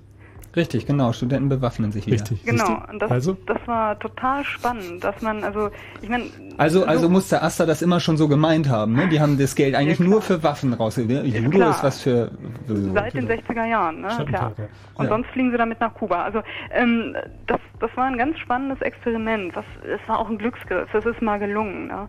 Also sonst äh, funktioniert das natürlich nicht so einfach. Naja, gerade bei so, einem, bei so einem Thema, wo halt einfach irgendwie ist, äh, man sich doch sehr gegen den Mainstream bewegt. Ne? Mhm. Das ist halt schon schwierig. Mhm. Meine Sorge war jetzt nur, dass das wichtige und an sich richtige Thema dann halt auch nur über das transportiert werden kann, was das andere dann in den Hintergrund drängt. Also das mhm. meine ich. Nee, eigentlich nicht, weil ähm, das war dann schon so der Effekt, dass die anderen sozusagen in Anführungszeichen seriöseren Tageszeitungen nachziehen mussten. Ah, okay. Ja. Mhm und ähm, sich damit nochmal intensiver auseinandergesetzt haben. Und wir einfach mehr ähm, Raum hatten, um uns dazu, naja, schon etwas differenzierter zu äußern, als äh, also, sonst in so einer Pressemitteilung rüberkommt. Ne? Also insofern war es erfolgreich. Ja. Okay. okay. Vielen Dank, Ulrike. Ja, kein Problem. Ciao. Tschüss. Tschüss. Zur Belohnung ein kleines Intermezzo. Also ich kann etwas, was nicht jeder kann. Ich kann mir selber ins Wort fallen. Fallen stellt sich, wer Wörter unterschlägt und Sätze nicht zu Ende spricht. Und im Rad? Fritz. Und damit wären wir wieder beim Thema. Das hat okay. euch jetzt überrascht, ne? Okay. Ich will mal, glaube ich, dieses Musikstück hören. Wirklich? Ja. Ähm.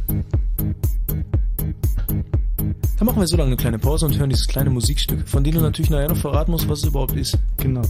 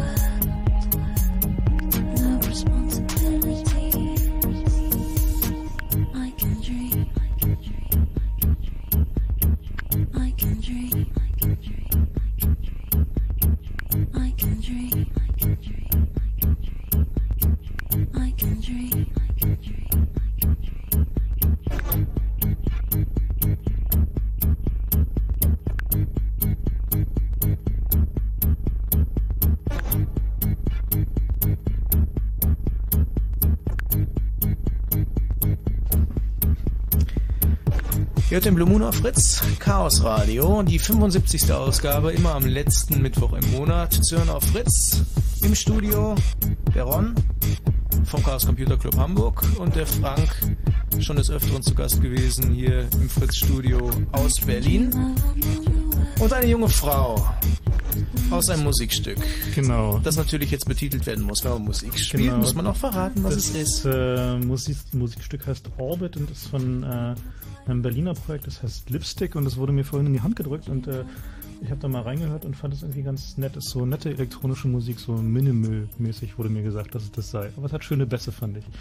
Sehr schöne Bässe. Ja. Sehr schöne Bässe. Die Frau hat sehr schöne Bässe. Genau. Ja. Ähm, nun, der Frank ist am Telefon und ähm, vielleicht sollten wir einleitend nochmal für alle, die jetzt erst dazugekommen sind, zum Blue Moon erwähnen, worum es geht. Es geht um Wahrheit. Und zwar im medientechnischen Sinne, wenn man so möchte. Die Vermittlung von Wahrheit, die Erzählung von Wahrheit und mediale Vermittlung, das haben wir zwar die ganze Zeit erzählt, äh, auf der Basis von ja, Zeitschriften, Zeitungen, Fernsehen und so weiter, aber auch eben halt der ganz normalen Geschichte. Sobald man eine Geschichte erzählt, vermittelt man im Grunde eine Wahrheit und das ist natürlich sehr spannend. Alles nur Geschichten. Alles nur Geschichten. Frank, wie geht deine Geschichte? Hi. Hi. Ja, also ich muss erstmal vorab sagen, dass ich ein Verschwörungstheoretiker bin und an die Weltverschwörung der Illuminaten glaube Hm. und somit auch daran glaube, dass die Illuminaten im Zeitalter der Computertechnik und der neuen Medien äh, unsere Welt äh, äh, äh, praktisch beeinflussen und Nachrichten und News und sowas alles in ihren Sinne unter das Volk mischen. Wir sind, ja, aber wir sind nicht befugt dazu, Aussagen zu machen. Ja, nee, wollte ich nur mal. Also ich meine, wir sind Ron, halt, jetzt tu nicht wieder so, als wärst du einer von den Illuminaten. Naja, weißt du, ich meine, wir, wir erzählen ja in dieser Sendung die Wahrheit, also außer die Sachen mit den Fröschen natürlich. Ähm, die können wir halt nicht Weil erzählen. wir sind nicht befugt, die sind Geschichte halt leider nicht mit so den Fröschen befugt, zu nee. erzählen. Ja, insofern ist es mit den Illuminaten auch so ein bisschen Ist kritisch. von den, von den fünf nicht freigegeben. Nee. Also wie gesagt, das ist meine meine Theorie. Also wenn ich jetzt zum Beispiel, das, das hat jetzt, also man wird jetzt oberflächlich sagen, hat jetzt erstmal nichts mit den Illuminaten zu tun. Zum Beispiel der Krieg in äh, Afghanistan. Der wurde doch manipuliert, damit die, also ich weiß jetzt nur nicht, welche Ziele die Illuminaten da verfolgt haben, aber jedenfalls äh, die Wirtschaft wollte da ihre Erdgasleitung verlegen und konnte das nicht, solange die Taliban da dran waren und deshalb wurde der Krieg da irgendwie manipuliert für die Weltöffentlichkeit. Mhm. Hm. Und jetzt geht es genauso wieder los mit, mit dem Irak. Da stellen sich die Amerikaner hin und sagen auf einmal, die haben Atombomben. Wahrscheinlich werden sie auch noch das bringen, dass äh, irgendwo eine Atombombe explodiert, dann war das wahrscheinlich auch Saddam Hussein und dann haben sie das Argument, dass, dass wir alle in den Krieg ziehen müssen. Ja, also ich denke, dass ähm, die Annahme, dass die ähm, Amerikaner sich irgendwie ihren Anlass da schon schaffen werden, die, die ist wohl, äh, kann man wohl Für als mich stehen also praktisch hinter den amerikanischen Marionetten, auch hinter den Regen praktisch die Illuminaten. Tja. Ähm, ja, ich meine, ich, es gibt halt irgendwie viele verschiedene Namen für irgendwie diese Weltverschwörungen, irgendwie Bilderberger, Illuminaten, irgendwie Skull and Bone Order und wie sie alle heißen. Wie gesagt, ich bin da kein, kein äh, äh, Rechtsradikaler, der jetzt auf diese Theorie mit, den, mit der zionistischen Weltverschwörung setzt. Also das ist für mich nur ein Quatsch, das ist auch bloß ein, ein Opfer in die Welt gestreut für irgendwelche rechtsradikalen Spinner irgendwo. Äh, für mich, also ich beziehe mich da auf die Nachfahren von den Adam Weishaupt. Ja. Also, aber, aber letztendlich heißt das für dich, dass äh, das, was uns als Wahrheit erklärt wird, was wir in den Medien sehen, ist nicht das, was wirklich passiert. Nee, alles manipuliert im größten Teil. Im Kleinen wie im Großen irgendwo. Vielen Dank. Okay. Danke, Frank. Hm? Ciao. Tschüss. Tja. Kommen wir erstmal zu den Nachrichten auf Fritz. Wenn Fritz in Frankfurt oder, dann 101,5. Die Uhrzeit 23.31 Uhr. Fritz Info. Mit dem Wetter, nachts örtlich Schauer oder Gewitter, je nachdem, um 16 Grad, am Tag, also morgen wieder 30 Grad warm. Jetzt die Meldung mit Kerstin Topp. Der frühere südafrikanische Präsident Mandela hat die internationale Gemeinschaft aufgefordert, den freien Zugang zu Wasser zu einem Menschenrecht zu erklären. Regierungen und Unternehmen müssten dieser Frage höchste Priorität einräumen, sagte Mandela auf dem UN-Gipfel für nachhaltige Entwicklung in Johannesburg. Derzeit haben mehr als eine Milliarde Menschen keinen Zugang zu sauberem Trinkwasser. In Deutschland haben sowohl Regierung als auch Opposition einen Militärschlag gegen den Irak abgelehnt. Bundeskanzler Schröder und Außenminister Fischer sagten, Deutschland werde sich daran nicht beteiligen. Unionskanzlerkandidat Edmund Stoiber warnte die USA vor einem Alleingang. Das Entscheidungs- und Handlungsmonopol in dieser Frage liege bei den Vereinten Nationen. Die deutschen Hochwassergebiete bekommen bis zu 12 Milliarden Euro Unterstützung von der EU. Das Geld soll überwiegend durch Umschichtungen innerhalb der bestehenden Förderprogramme verfügbar gemacht werden. Es wird aber auch günstige Kredite geben. Gegen den ehemaligen Finanzdirektor der US-Firma WorldCom ist formell Anklage erhoben worden. Vor einem Bundesgericht in New York wurde der 40-jährige Sullivan wegen Fälschung von Firmendokumenten und Wertpapierbetrugs angeklagt. Ihm drohen bis zu 25 Jahre Haft und eine hohe Geldstrafe. Und noch zwei Meldungen vom Sport. Zunächst mal vom Fußball. In der ersten Runde des DFB-Pokals verlor Tennis Borussia Berlin gegen den Zweitligisten St. Pauli mit 1 zu 2. Und zum Tennis. Die Pleitenserie der deutschen Tennisspieler bei den US Open in New York ist beendet. Der Mannheimer Alexander Popp kam in die zweite Runde. Er schlug den Schweden Andreas Vinciguerra in drei Sätzen. Die Verkehrsmeldungen. A100 Stadtring Berlin, Berlin-Wedding Richtung Lichtenberg zwischen Anschlussstelle Hohenzollern-Damm und Autobahndreieck Wilmersdorf stockender Verkehr. Und nochmal A100 Stadtring Berlin, Berlin-Wedding Richtung Berlin-Wilmersdorf. Die Anschlussstelle Kurfürstendamm, Schwarzbacher Straße ist wegen Wasser auf der Fahrbahn gesperrt. Sie schnüffeln, stöbern und spüren auf. Sie sind auf der Suche nach der besten Musik von hier und aus der Gegend. Die Popagenten. Die einzige Sendung mit der fabulösen, großartigen und guten Demo-Ecke. Die Popagenten. Jetzt mit doppelt so viel Dauer. Doppelt so viel Dauer. Immer sonntags von 18 bis 20 Uhr. Mehr Infos unter fritz.de slash popagenten. Und im Radio. Fritz. Ist das richtig? Ja, 64. Wenn man das durch zwei teilt? Das ist 32. Und wenn man das umdreht? Dann ist das 23.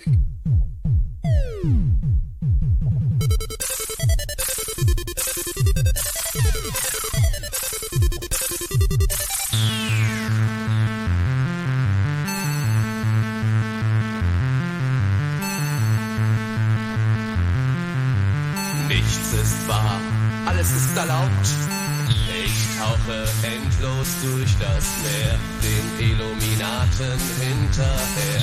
Denn ich rette die Welt aus ihrer Not in einem großen goldenen Unterseeboot.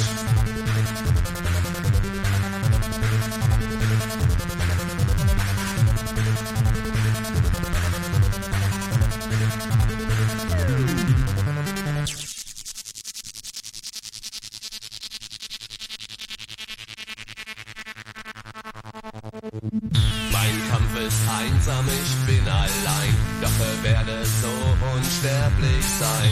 Nur ein Computer schwebt bei mir, er rechnet den Weltkrieg Nummer 4. 4, 4,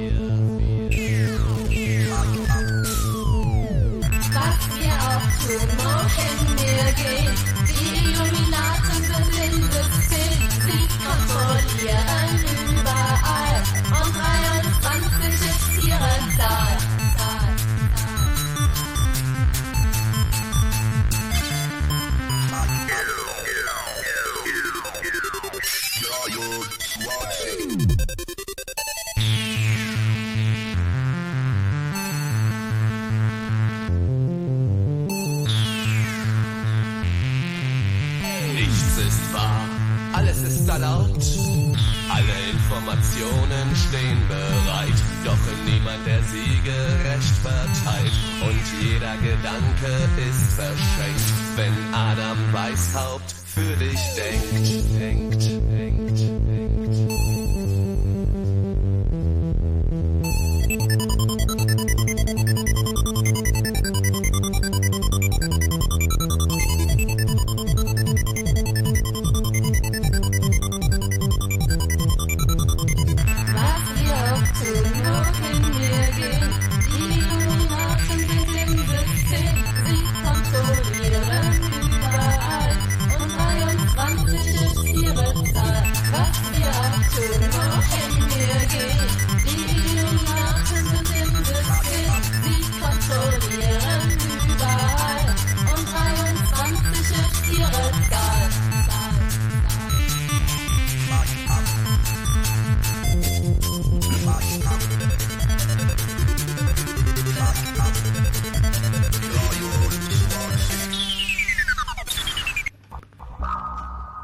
Ein sehr schöner Song, der thematisch natürlich relativ gut passt. Muss natürlich noch sagen, von wem der ist, weil da rufen garantiert noch ein paar Leute an und wollen wissen, wie der Song heißt. Also mein äh, ID3-Tag sagt, dass äh, die Combo Welle Erdball heißt und das Album Starfighter F104G CDS und der Song heißt 23 in der C64er Version. Also ein kurz, äh, kurzer, einprägsamer Titel. Genau. Äh, ihr hört das Chaos Radio, das kann man natürlich daran erkennen. Ähm, und zwar die 75. Ausgabe. Es gibt mehrere Möglichkeiten, an diesem Blue Moon auf Fritz teilzunehmen. Zum einen die klassische Variante unter 0331 70 97 110. Wir werden jetzt gleich aber erstmal ein neues Thema einleiten, darum haltet euch noch ein bisschen zurück. Ihr könnt aber auch gerne was schreiben unter 75, weil es die 75. Sendung ist, at chaosradio.ccc.de. Und wer diese ganzen Infos mal nachlesen möchte, der sollte sich mal auf eine Internetseite begeben. Genau, und zwar chaosradio.ccc.de slash Wahrheit. Nochmal chaosradio.ccc.de slash Wahrheit. Da gibt es sozusagen immer die Begleitinformationen zu den Themenkomplexen, über die wir gerade reden. Denn es geht heute Abend um Wahrheit und der neue Themenkomplex, Na, den es geht darum, wie kommt die Wahrheit daher? Die Wahrheit, die kommt immer als Geschichte daher. Das, was wir in den Zeitungen lesen, das, was wir im Fernsehen sehen, das, was wir im Radio hören, sind alles nur Geschichten. Und für Geschichten gilt, es gibt immer vier Seiten zu einer Geschichte. Vier Seiten zu jeder Geschichte. Deine Seite, ihre Seite, die Wahrheit und das, was wirklich passiert ist. Das hat ein schlauer Mann, ein schlauer Mann namens Rousseau, Franzose, vor vielen, vielen, vielen Jahren gesagt. Ich weiß gar nicht, wann er gelebt hat. Ähm, Meine Bildung versagt. Ich weiß es auch nicht. Jean-Jacques? Genau. Ach Mann, ja. Genau, du musst es doch gehabt haben im Ja, Studium. ja, ich weiß, ja, ich habe es auch gehabt im Studium. Ich habe auch äh, die äh, na, Reverie du Nanana Solitaire gelesen, aber ich habe natürlich vergessen, von wann es war. Gut. Nichtsdestotrotz muss man sich diesen Spruch jetzt einfach mal auf der Zunge zergehen lassen. Ich Vier. Seiten zu jeder Geschichte. Deine Seite, ihre Seite, die Wahrheit und das, was wirklich passiert ist. Wenn man nämlich die Unterscheidung macht zwischen der Wahrheit und das, was wirklich passiert ist, dann wird sehr deutlich, dass es sowas wie die Wahrheit vielleicht gar nicht geben kann. Es gibt halt eigentlich immer nur die Geschichte, die sich dann durchgesetzt hat. Also das, was tatsächlich zu der bestimmenden Geschichte geworden ist. Nochmal vielleicht zu den Begriffen. Ja, also was, das, was wirklich passiert ist, ist das, was wirklich passiert ist. Die objektive Realität. Ich habe jetzt nicht Wahrheit gesagt, ja. Die objektive Realität sozusagen physikalisch das, was passiert ist, ja. Ist im Wald ein Baum umgefallen. Und das ist das, was wirklich passiert ist. So, und wenn jetzt keiner da war, der es gesehen hat, dann muss man sich die philosophische Frage stellen, ob wenn ein Baum im Wald umkippt und niemand war da, um es zu sehen und zu hören, hat er dann ein Geräusch gemacht oder nicht. Ähm, keine Ahnung, wo ich das her habe, aber also von Terry Pratchett ganz bestimmt. aber der hat auch nur zitiert. Der Punkt ist halt, ich habe sowas wie eine physikalische Tatsache. Da ist was passiert, das ist so, das ist, äh, ne, das könnte ich mathematisch äh, darlegen oder so ähnlich. Und dann, dann habe ich, dann habe ich einen Beobachter, der das beobachtet und der das wiedergibt. Und ähm, wenn der dann sagt, das ist das, was wirklich passiert ist, das ist die Wahrheit, ja, ja dann kann man es glauben oder nicht. Es ist eigentlich nur seine Seite. Es ist eigentlich nur seine Seite. Genau. So, und wenn da drei Leute gestanden haben, ja, dann habe ich drei Seiten. Aber ich habe nicht das, was wirklich passiert ist.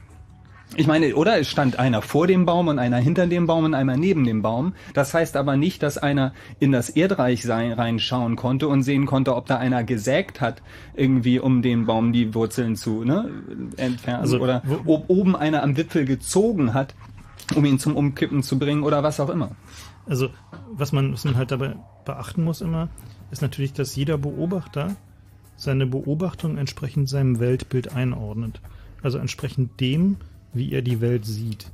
Das heißt also seinen Erfahrungen, seinen Kontexten, seinen kulturellen Hintergründen und seinen Geschichten. Bevor wir zu weit weg sind, sage ich es noch schnell, ich habe es gefunden. Jean-Jacques Rousseau, der diesen klugen Spruch gesprochen hat, 1712 bis 1778. Sehr schön. Sehr schön. Ja. Und der Kern von dem, worüber wir heute Abend sprechen, ist, dass es tatsächlich Konzepte gibt, die die Wahrheit nicht als nicht synonym nehmen zu, was wirklich passiert ist. Also Konzepte, die, wo, wo nicht die Wahrheit das ist, was wirklich passiert ist, was ja heute üblicherweise im Sprachgebrauch, ne, wenn einer sagt, ey, das ist die Wahrheit, ja, dann meint er immer, das ist das, was wirklich passiert ist. Aber das eigentlich ist die Wahrheit ja letzten Endes das, was hängen bleibt. Die Wahrheit ist das, ist die Geschichte, die übrig geblieben ist. Die Geschichte, die alle akzeptieren. Die Geschichte, die sich durchgesetzt hat. Mhm. Und da hat ähm, einer unserer Lieblingsautoren, ähm, Bruce Sterling, hat da einen sehr schönen englischen Begriff für geprägt, ähm, und zwar heißt die Major Consensus Narrative. Also zu sagen, ähm, die, also man könnte es vielleicht frei übersetzen, so die kleinste gemeinsame Nennergeschichte. Ja, das, das, ich habe ja auch versucht, wir haben ja lange darüber diskutiert, Ja, ob man stimmt. das übersetzen kann oder nicht. Und was Major Consensus Narrative wohl, wohl auf Deutsch, ja, der, der beherrschende, die beherrschende ähm, Konsens, auf Konsens basierende, also die beherrschende, übereinstimmende, allen, wo alle sagen, das ist so, äh, Erzähllinie, Narrative, ist auch ein schwieriges Mhm. Wort. Die Ja. Geschichte ist es ja nicht, sondern es ist mehr so die Storyline, auch schon wieder ein englisches Wort. Ja. Ähm, also der Narrative, die, die Erzählung. Vielleicht kann jemand anrufen und uns ein paar, eine gute Übersetzung für Major Consensus Narrative geben. Wir werden jetzt einfach mit dem englischen Begriff weitermachen. Ähm, also Major Consensus Narrative ist, ist das Konzept, ähm, dass es sowas gibt wie einen einheitlichen Erzählstrang, auf den sich alle geeinigt haben. So, wer ist nun alle? Alle ist nun mal mindestens Die Mehrheit. Die, die Mehrheit, genau. Sind, ist zum Beispiel ist zum Beispiel die Gesellschaft, in der ich lebe. Ne? Also die Gesellschaft, in der du lebst, hat irgendwie sozusagen den äh, verschiedenen Narratives, die halt äh, die, die Basis des geme gemeinschaftlichen Zusammenlebens darstellen, zum einen. Das geht ja bis ziemlich tief runter. Und zum anderen aber auch tatsächlich die Basis für Kommunikation darstellen. Also nur wenn man gemeinsame Geschichten hat, kann man sich tatsächlich wirklich sinnvoll unterhalten, weil man nicht tatsächlich dauernd alle Basisprinzipien klären muss.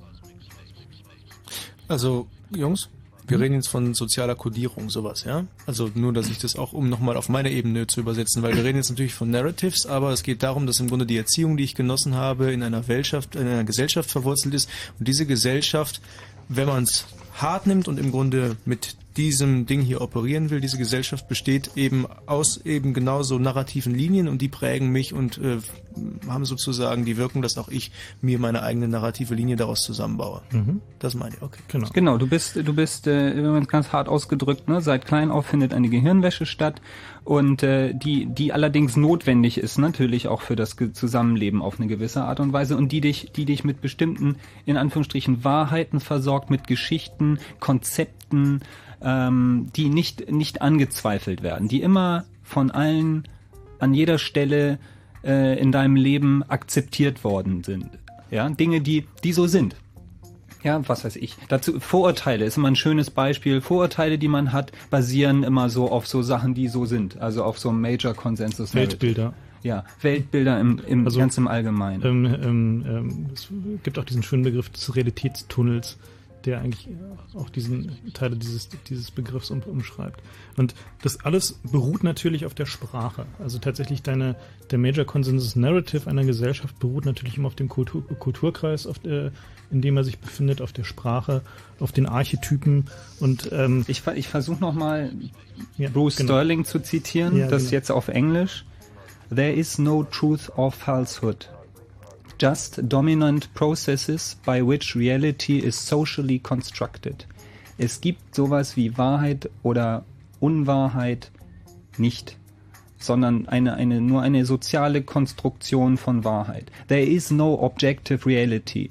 There might be a world that has true reality, a world with genuine physics, like Newton said or like Einstein said. But because we are in a world that is made out of language, we will never ever get to that place from here. The only direction we can move is into the different flavors of the dominant social discourse discourse Discourse. discourse sorry uh, dominant social discourse or across the grain of the consensus narrative. Vielleicht sollten wir da nochmal eine kurze, eine ansatzweise Übersetzung versuchen. Also was er, was er sagt ist, wir bewegen uns immer auf Modellen. So, unsere Sprache ist Bestandteil des Auch aus, Modells. auf, nein, auf Modellen, die durch Sprache Genau. konstruiert sind. Ich Ja. habe keine objektive Realität. Nein, ich arbeite nicht mit objektiver Reali Realität. Selbstverständlich gibt es sowas wie eine objektive Realität im Sinne von, äh, da ist ein Stuhl und gegen diesen Stuhl kann ich gegenlaufen äh, und und äh, und dann stolpern und mir irgendwie alles Mögliche brechen. Aber ähm, in, im im Dialog, im sich gegenseitig äh, äh, etwas beibringen, sich gegenseitig äh, Dinge auseinandersetzen, wird nie, kann man nicht mit dem arbeiten, was wirklich passiert ist, sondern immer nur mit Modellen, mit so Konzepten, Stuhl und ähnlichen. Und die sind aus Sprache gemacht. Genau, und weil sie aus Sprache gemacht sind, gibt es Limitationen. Gerade wenn es um, um Modelle. Modelle sozialen, sozialer Interaktion geht. Also die Regeln, die eine Gesellschaft sich gibt zum Beispiel, oder auch die, die Vorurteile, die Menschen hegen, sind halt tief in der Sprache verwurzelt. Und natürlich ist halt ähm, die wesentliche Erzähllinie, also der Major Consensus Narrative, ist halt extrem abhängig von der Sprache, in der er entsteht. Was unter anderem auch schlicht damit zu tun hat, dass sich bestimmte Konzepte in bestimmten Sprachen viel besser ausdrücken lassen. Vielleicht könnten wir den Frank kurz rannehmen, der uns angerufen hat, weil der zu der Diskussion auch auf seine ganz eigene Art was beitragen kann. Namen Frank. Hallo. Guten Abend. Ja, also eigentlich bin ich eu- eure Meinung. Also Realität an sich gibt es in meiner Begriffswelt nicht, also in meiner Definition von oder meinem Weltbild. Also für mich ist es so, dass es äh, zig Millionen Realitäten gibt und zwar jedes Individuum hat seine eigene. Und ähm, das, was mir also so dann so weitläufig als Realität beschreiben, ist halt in meinen Begriffen dann eine, eine Schnittmenge ähm, von, von allen Realitäten, die zusammentreffen. Das heißt also, das passt in diesen, in diesen Punkt rein. Also ähm, ein, Baum zum Beispiel. Ein Baum, der hat ja verschiedene Attribute. Wenn ich jetzt der Meinung bin, der ist mächtig, dann ist der Baum ja für mich in Realität mächtig. Für jemanden, der aber äh, größer ist wie ich, für den ist er vielleicht weniger mächtig. Ähm, also somit gibt es ja da keine richtige Ja, es, ähm, die Konstruktivisten sagen ja, ähm, äh, jeder ist der Herr seines eigenen Weltbildes, aber er ist auch dafür verantwortlich. Das finde ich eigentlich eine, eine sehr schöne Definition, so, also dass jeder tatsächlich irgendwie sich, also wenn er dazu in der Lage ist, bewusst werden sollte darüber, ähm, dass sein Bild der Welt tatsächlich nur ein solches ist, ist halt ein Modell, eine Landkarte, aber nicht tatsächlich irgendwie die reale, das äh, reale Gebirge.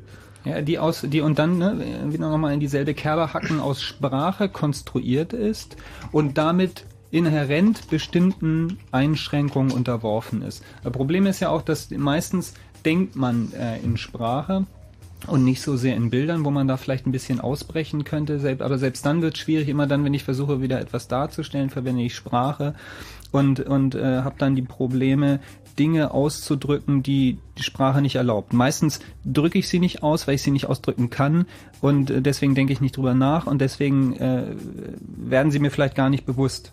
Ja, Wittgenstein hat mal gesagt, wenn wir eine andere Sprache sprechen würden, dann würden wir eine andere Welt sehen. Ja, das ist, ja, das stimmt auch so. Ich meine, das kann man ja schon damit vergleichen. Also wenn man jetzt, jetzt nimmt, ich meine, ich kann ja dann jetzt zum Beispiel zu einem, zu einem Deutschen kann ich dann sagen, ja, der Baum, der ist mächtig, weil er äh, 4,80 Meter groß ist und normalerweise nur 3 Meter wird. Wenn ich jetzt aber mit einem Eingeborenen reden würde und jetzt sagen würde, der Baum ist groß, weil er 4,80 Meter wird, der spricht ja eine andere Sprache, also der spricht ja dieses metrische System praktisch nicht. Für den wäre das wieder völliger Nonsens, was ich da erzähle. Mhm. Es gibt auch dieses berühmte, äh, Mit seiner Sprache eher sagen, ja, der Baum ist mächtig, weil er alt ist und, und, und, und viel schon überstanden hat. Also, ähm, also durch die Sprache selber ergibt sich ja dann für den wieder eine ganz andere Realität. es gibt dieses berühmte Beispiel, was auch bei den Literaturwissenschaftlern immer wieder gerne zitiert wird, dass Eskimos äh, mehrere Dutzend Begriffe für Schnee haben oder so. Ich weiß nicht genau, wie viele es waren, aber es war wirklich mehr als ein paar Handvoll, glaube ich. Genau, Schnee, der irgendwie tropft, Schnee, durch den man schon ziemlich lange gestapft hat, Hm. Schnee, in den der mm, Schlittenhund gepinkelt hat. ja, genau. Ja, stimmt. Also ich meine, die- das, die Sache mit, mit dem Baum ist natürlich wirklich tatsächlich, also auch solche, solche einfachen Dinge wie, ähm, ab wo fängt viele an? Ja, das ist. Ist auch ein sehr äh, also ich meine, äh, eine Sprache, die halt eine extrem komplexe Darstellung von Zahlen hat, also wo halt irgendwie sowas wie irgendwie 57 auszusprechen halt irgendwie schon 30 Sekunden dauert.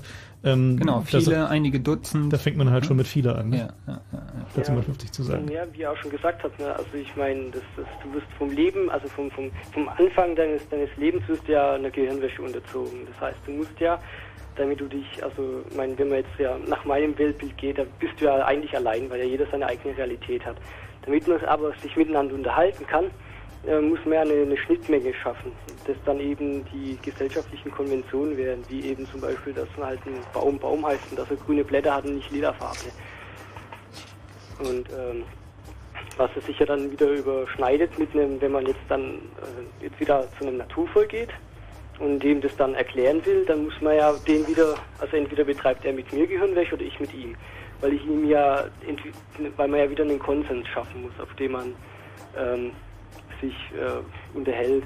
Und das heißt ja, dass ich da zum Beispiel ihm beibringe, dass äh, das Wort, was er benutzt, in unserer Sprache grün heißt, aber für sein Verständnis eigentlich lila heißt. Also habe ich ja in der Hinsicht schon wieder Gehirnwäsche betrieben. Und Na gut, man muss dieses, dieses Wort Gehirnwäsche nicht überstrapazieren. So, ne? Also es ist halt so, dass die ähm, also Kommunikation herstellen bedeutet halt immer tatsächlich gemeinsame Grundlagen schaffen. Ja, es fällt halt die, die subjektive äh, ja, Wahrheit. Also worum es uns sozusagen geht bei diesem, bei diesem Begriff mit dem Major Consensus Narrative, ähm, ist zu versuchen darzustellen, dass es halt immer eine gewisse, ein, ein gewisses Set von Meinungen, Ansichten und Weltbildern gibt, ähm, die sozusagen das Mehrheitsbild in der Gesellschaft sind, also die tatsächlich irgendwie von einer großen Anzahl von Leuten geteilt werden und die darum tatsächlich, also das Geschichten, die da reinpassen. Das ist nicht nur, ist nicht nur das Weltbild. Ja, so ein Weltbild ist ja statisch, sondern das sind auch Regeln, die zu dem Weltbild gehören. Also in einem Weltbild sind Dinge möglich und andere Dinge sind nicht möglich. Genau, ja,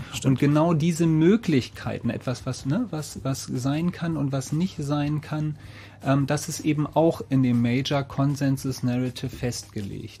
Ja, Kühe können nicht vom Himmel fallen, aber sie können aus russischen Transportern rausfallen.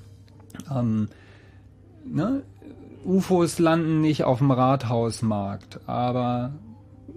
Vielleicht werden sie von Kampfpiloten gesichtet. Genau. Mhm. Ja. Ja, ja das, das stimmt schon. Ne?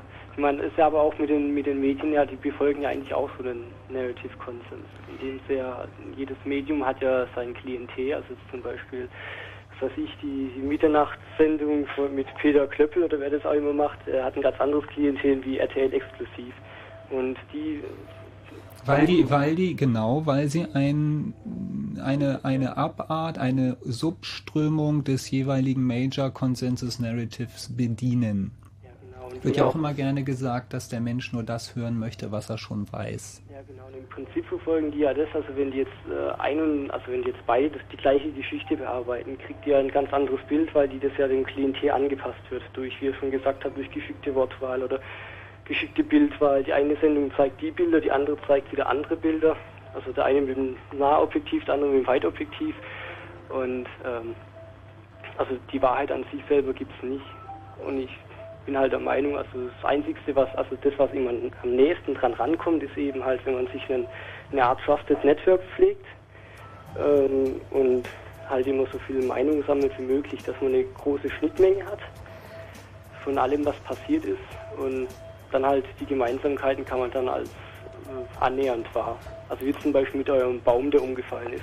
Was ist da, was ist da, meinst du, es reicht aus, wenn man einfach nur, also ein blödes Beispiel, du, du hast, du pflegst einfach zehn Freunde statt, statt fünf oder, oder wie würdest du das, wie würdest du die Kontakte dann auswählen? Ähm, ja, das ist jetzt wieder so eine Sache, also das ist, also das kommt immer auf das Gebiet drauf an. Also das heißt, also ein Trusted Network ist für mich jetzt zum Beispiel der CCC an sich in Sachen von Datenschutz oder ähm, solchen Belangen. Da, da glaube ich, dass die halt schon eher der, der Aufdeckung der Wahrheit hinterher sind, ähm, als jetzt irgendwie mein bester Kumpel vom Stammtisch äh, oder so irgendwie was. Und dann ist es halt eben, ich, das ist ein langer Prozess wo ich mir das anhöre, was, was die Leute sagen und es dann halt eben auch, wenn es mich interessiert oder mich selbst betrifft, halt auch selber dann nochmal nachforsche und das abdecke mit, mit anderen Meinungen im Prinzip. Und wenn sich das herausstellt, dass die meistens also in mein Weltbild passen, ähm, akzeptiere ich das schneller, was zu sagen. Also ohne kritischer zu sein. Ganz schön zeitaufwendige Geschichte, da hat man dann viel zu tun. Das ist schlimmer als Rollenspielen. ja, die auch noch nebenher betreiben. Ja, siehst du, da fängt es nämlich an. Frank, viel Spaß und ruf mal ein paar Freunde an und dann direkt gegenchecken, ne? Okay. Ja. Also, Tschüss. ciao. Ja, wobei es wirklich ein fettes Problem ist, was der Frank da anspricht. Eigentlich möchte man ja gerne immer alles aus erster Hand erfahren und im Grunde dann könnte man sich Wir drauf wollen verlassen. alle wissen, was wirklich passiert Genau. ist. Und zwar jetzt und hier. Tja. Und das ist ja nicht sowas, er hat ja gesagt, das ist ein langer Weg dahin. Das ist ja, ähm, der Weg ist ja in dem Fall das Ziel. Ich muss mir die ganze Zeit jeweils immer wunderbar orientieren. Du kannst dich natürlich auch einfach auf den Standpunkt stellen, dass dich nicht interessiert, was wirklich passiert. Das ist echt einfacher. Und interessanterweise scheint tatsächlich irgendwie äh, zunehmende Teile der Bevölkerung irgendwie das Interesse daran verloren zu haben. Aber Naja, aber manchmal, also ich, bei, bei mir ist die Hoffnung immer da. Ich meine, es- es gibt ja so diesen Spruch, vielleicht lesen wir mal im Spiegel, was wirklich passiert ist. Ja, es wird aber nicht passieren. Genau, es wird nie passieren. Ja. Es geht gar nicht. Nee. Das ist halt das. das Also wir wissen auch Punkt. genau, warum es so ist. Wir wissen auch, warum es so ist und und äh, da dann zu einer neuen Gelassenheit zu kommen, ist nicht so einfach. Ja, also die, diese, dieses Konzept von dem, von dem Major Consensus Narrative ermöglicht es halt, ähm, also ich sag mal so ein bisschen grob vereinfachend über die, die äh, Modelle einer Gesellschaft zu sprechen, nach denen sie halt ihre Wahrheit findet. So, also wissen, dass es halt schon so ein bisschen vereinfachend ist, aber dass es halt tatsächlich irgendwie es ermöglicht, es halt irgendwie mal zu betrachten, wie entwickelt sich denn tatsächlich irgendwie die Wahrheitsfindung in so einer Gesellschaft und welche Kräfte gibt es halt, die, die diese Dinge beeinflussen. So, also die, wenn man sich, sich anguckt halt, wie das so geschichtlich gelaufen ist, dann ähm, haben wir halt irgendwie zum Beispiel die Globalisierung. Ne? Diese Globalisierung ist halt. Da wird, ja genau, da Ja. wird immer viel drüber gesprochen in diesen Tagen. Und wenn man möchte, kann man Globalisierung betrachten als den Versuch oder die tatsächliche Durchführung ähm, der Vereinheitlichung von Major Consensus Narratives äh, verschiedener Regionen. Genau. Also Dis Nationen. Dis Disney betreibt es ja zum Beispiel mit, mit irgendwie großem Elan, tatsächlich sich eine, einen einheitlichen Kulturraum zu schaffen, in dem halt ihre Produkte prima absetzbar sind. Sie verändern halt irgendwie die Grundlagen der Geschichtenbildung und der Geschichtenerzählung dahingehend, dass es halt einfach einheitliche Geschichten gibt. Also Gen ne- Generationen von Kindern kennen Schneewittchen nicht mehr als irgendwie die klassische Geschichte irgendwie von irgendwie den sieben Zwergen und so, von den Brüder Grimm oder so, sondern halt irgendwie als fröhliche Truppe mit Pickelschaufeln, die lustige Lieder singen und irgendwie ähm, halt über den Bildschirm tanzen. So, das ist halt irgendwie ihre, ihre Geschichte von Schneewittchen. Und so werden halt irgendwie die Dinge dahingehend verändert. Ich meine, es endet halt damit, dass halt irgendwie Harry Potter eine andere Frisur kriegen muss, damit man bessere Plastikfiguren davon machen kann. Ähm, also im Buch hat Harry Potter eine Frisur, die halt tatsächlich es irgendwie schwierig macht, davon eine Plastikfigur zu produzieren. Das steigert halt die Produktionskosten, man halt so Spitzen und irgendwie Wuschel irgendwie ranmachen muss und deswegen kriegt er halt so eine Topfrisur, weil lässt sich halt besser in Plastik pressen.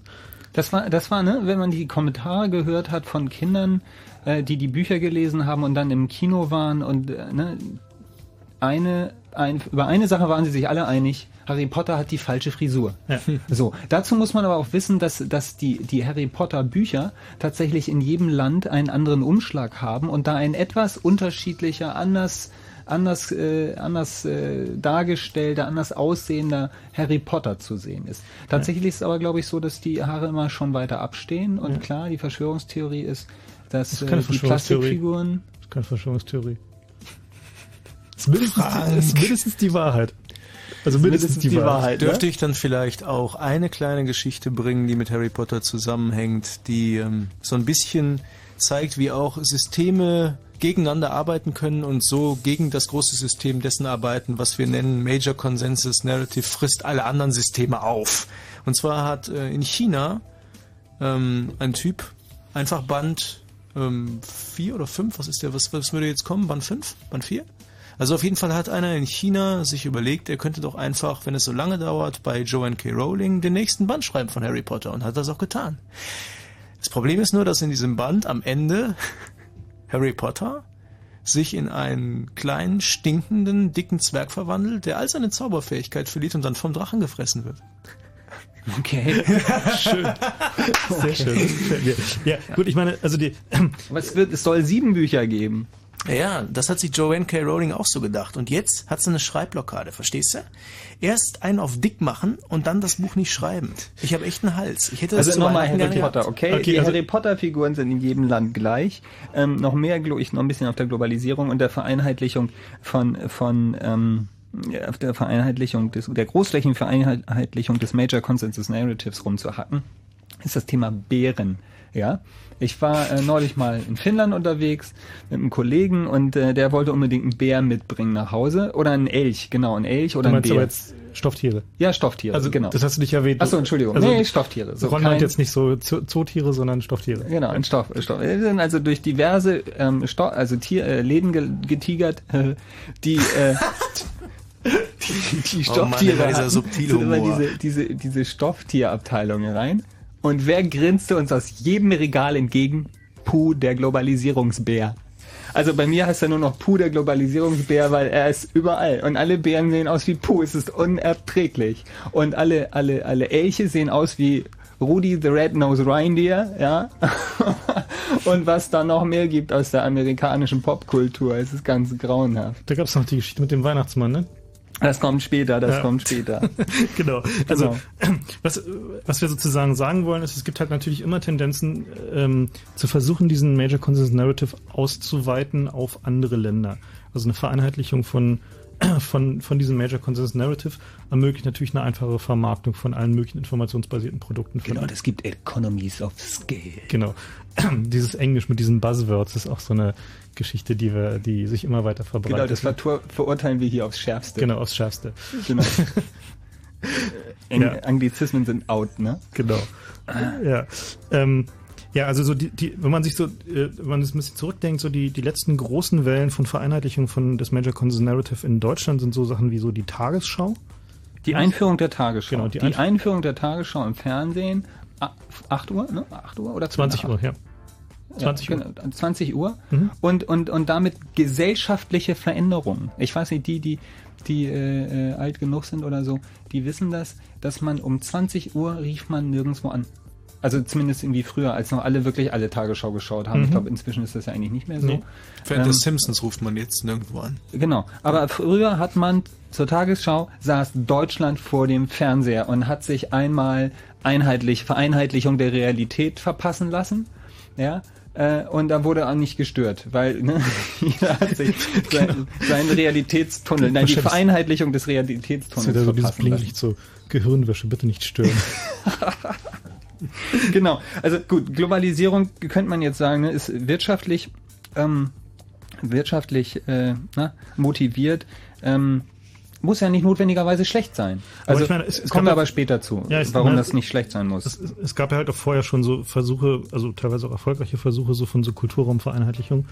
Ähm, halt so die Römer zum Beispiel hatten ja irgendwie durchaus einen einigermaßen beachtlichen Kulturraum, der auch irgendwie etliches hinterlassen hat an so ähm, Kulturraumstandardisierung. Die Viadukte und den guten Wein. genau. Und äh, diese Dinge, die wir alle aus Lebens Brian, Leben des für Brian diejenigen, kennen. die es nicht wissen. Ja. Ähm, das Christentum natürlich. Also, das Christentum, hammerhart. Ja. Dieses Ausradieren äh, von, von Verhaltensweisen, von, von althergebrachten Bräuchen in, in, in Ländern und durch und den kompletten Austausch durch irgendwie, es gibt jetzt hier eine andere Wahrheit, es gibt eine neue Geschichte, so sieht, so sieht die Welt aus, so ist sie unterteilt, daran ist zu glauben, etc. Es gibt, es gibt äh, Länder, ich war in so einem Heimatmuseum, nennt man das dann, glaube ich, in Finnland bei der Gelegenheit. Und äh, die haben echte Schwierigkeiten, äh, rauszukriegen, wie wohl die Leute gelebt haben, bevor das Christentum da aufgeschlagen ist und einmal alles über einen Kamm geschert hat, frech gesagt. Mhm. Ähm, echt. So, es geht aber, es geht aber vielen, vielen Archäologen so, dass halt einfach so die vorchristliche Zeit ist halt ein echtes Problem, weil halt einfach gerade tatsächlich während der Missionierung und danach wurden halt irgendwie, was halt irgendwie als heidnisch galt, wurde halt einfach auch großflächig vernichtet so. Also tatsächlich irgendwie, also die Kulturrevolution in China ist halt auch genau so ein, also sozusagen so ein Beispiel, wie man es halt nicht machen sollte, nämlich halt tatsächlich irgendwie der Versuch, irgendwie den Major Consensus Narrative in einem Land irgendwie brachial, großflächig und mit Gewalt in kurzer Zeit zu ändern. Ja, wer, wer sowieso schon ein Problem mit Religionen hat, kann sich da auch gerne das Buch ähm, und, und sich für Mathematik interessiert, kann sich da gerne das Buch ähm, Fermats letzter Satz von Simon Singh mit H am Ende äh, mal reinziehen, ähm, was uns die Religionen gekostet haben in Mannjahren in der Mathematik, geht auf keine Kuhhaut. Das ist mindestens irgendwie ein Jahrtausend gewesen, äh, die, die da immer wieder die Mathematik durch äh, zurückgeworfen wurde, bloß weil mal wieder irgendwie Leuten bei lebendigem Leibe irgendwie die Haut äh, abgezogen worden ist oder so, weil sie Dinge behauptet haben, ähm, weil sie sich mit Mathematik beschäftigt haben. Also das britische Empire ist auch so ein, so ein sehr gutes Beispiel tatsächlich, wie halt ähm, sich ein ganzer großer Kulturraum tatsächlich irgendwie mit einem Major Consensus Narrative versorgt wurde. Den gibt's halt immer noch. Dieses Commonwealth ist ja nicht weg. So, also da fahren die Leute halt immer noch auf der falschen Seite von der Straße und messen halt irgendwie. Und Sie messen, waren aber auch die Ersten, mein Freund. und messen halt immer noch irgendwie ihre, ihre Längeneinheiten irgendwie in Maßeinheiten, die es dann irgendwie ermöglichen, dass sie Satelliten auf dem Mars versenken, ja. Also ich meine, das ist halt, man muss sich das einfach mal vergegenwärtigen, ja. Und es gibt ja dieses, dieses hervorragende Beispiel irgendwie mit dem, äh, ähm, äh, was irgendwie den äh, das, das Space Shuttle mit der Breite eines römischen Pferdehinterns verlinkt. Oh ja, das war irgendwie so ein, so ein tolles Beispiel, was halt begründet, äh, was irgendwie die Breite, also woher die Breite eines Tanks am Space Shuttle kommt. Und ähm, die ganze Kette geht dann halt zurück äh, und zwar halt irgendwie, naja, also wie, woher kommt die, kommt die erste Eisenbahnspur? Die erste Eisenbahnspur kommt halt irgendwie von der Straßenbreite und die Straßenbreite kommt halt irgendwie von den römischen Streitwagen und die römischen Streitwagen kommen halt irgendwie von der Breite von so einem statistischen römischen Pferdehintern. Und ähm, also die Spurbreite und äh, da halt irgendwie die Special Tanks auf Eisenbahnwagen verladen werden mussten, mussten sie halt tatsächlich irgendwie die Breite von so einem römischen Pferdehintern haben, damit sie halt irgendwie durch die Tunnel passen. So, Das so, ist, also, das, sind- ist zu viel. Das sind halt.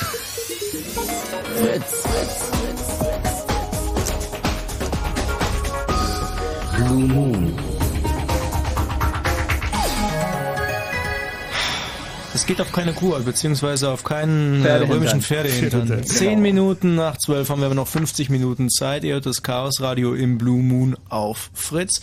Im Studio Ron und Frank vom Chaos Computer Club und meine Person Max von Malotki. Und ähm, kennt ihr Echnaton?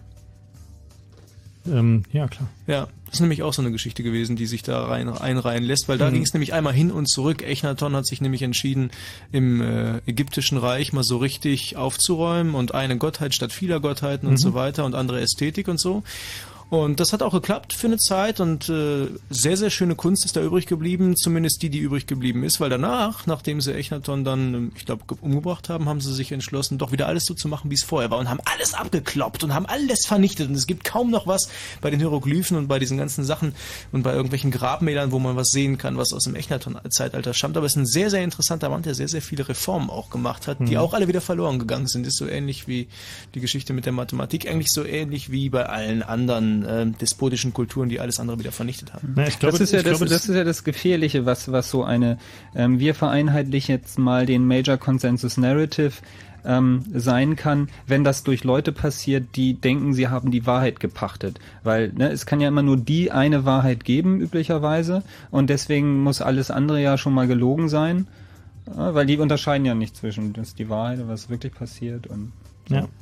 Also die, ähm, was halt tatsächlich den, äh, den- interessanten Kern von dieser Major Consensus Narrative Geschichte ausmacht, ist, dass man darüber sehr gut definieren kann, ähm, woraus halt wahre Geschichten entstehen.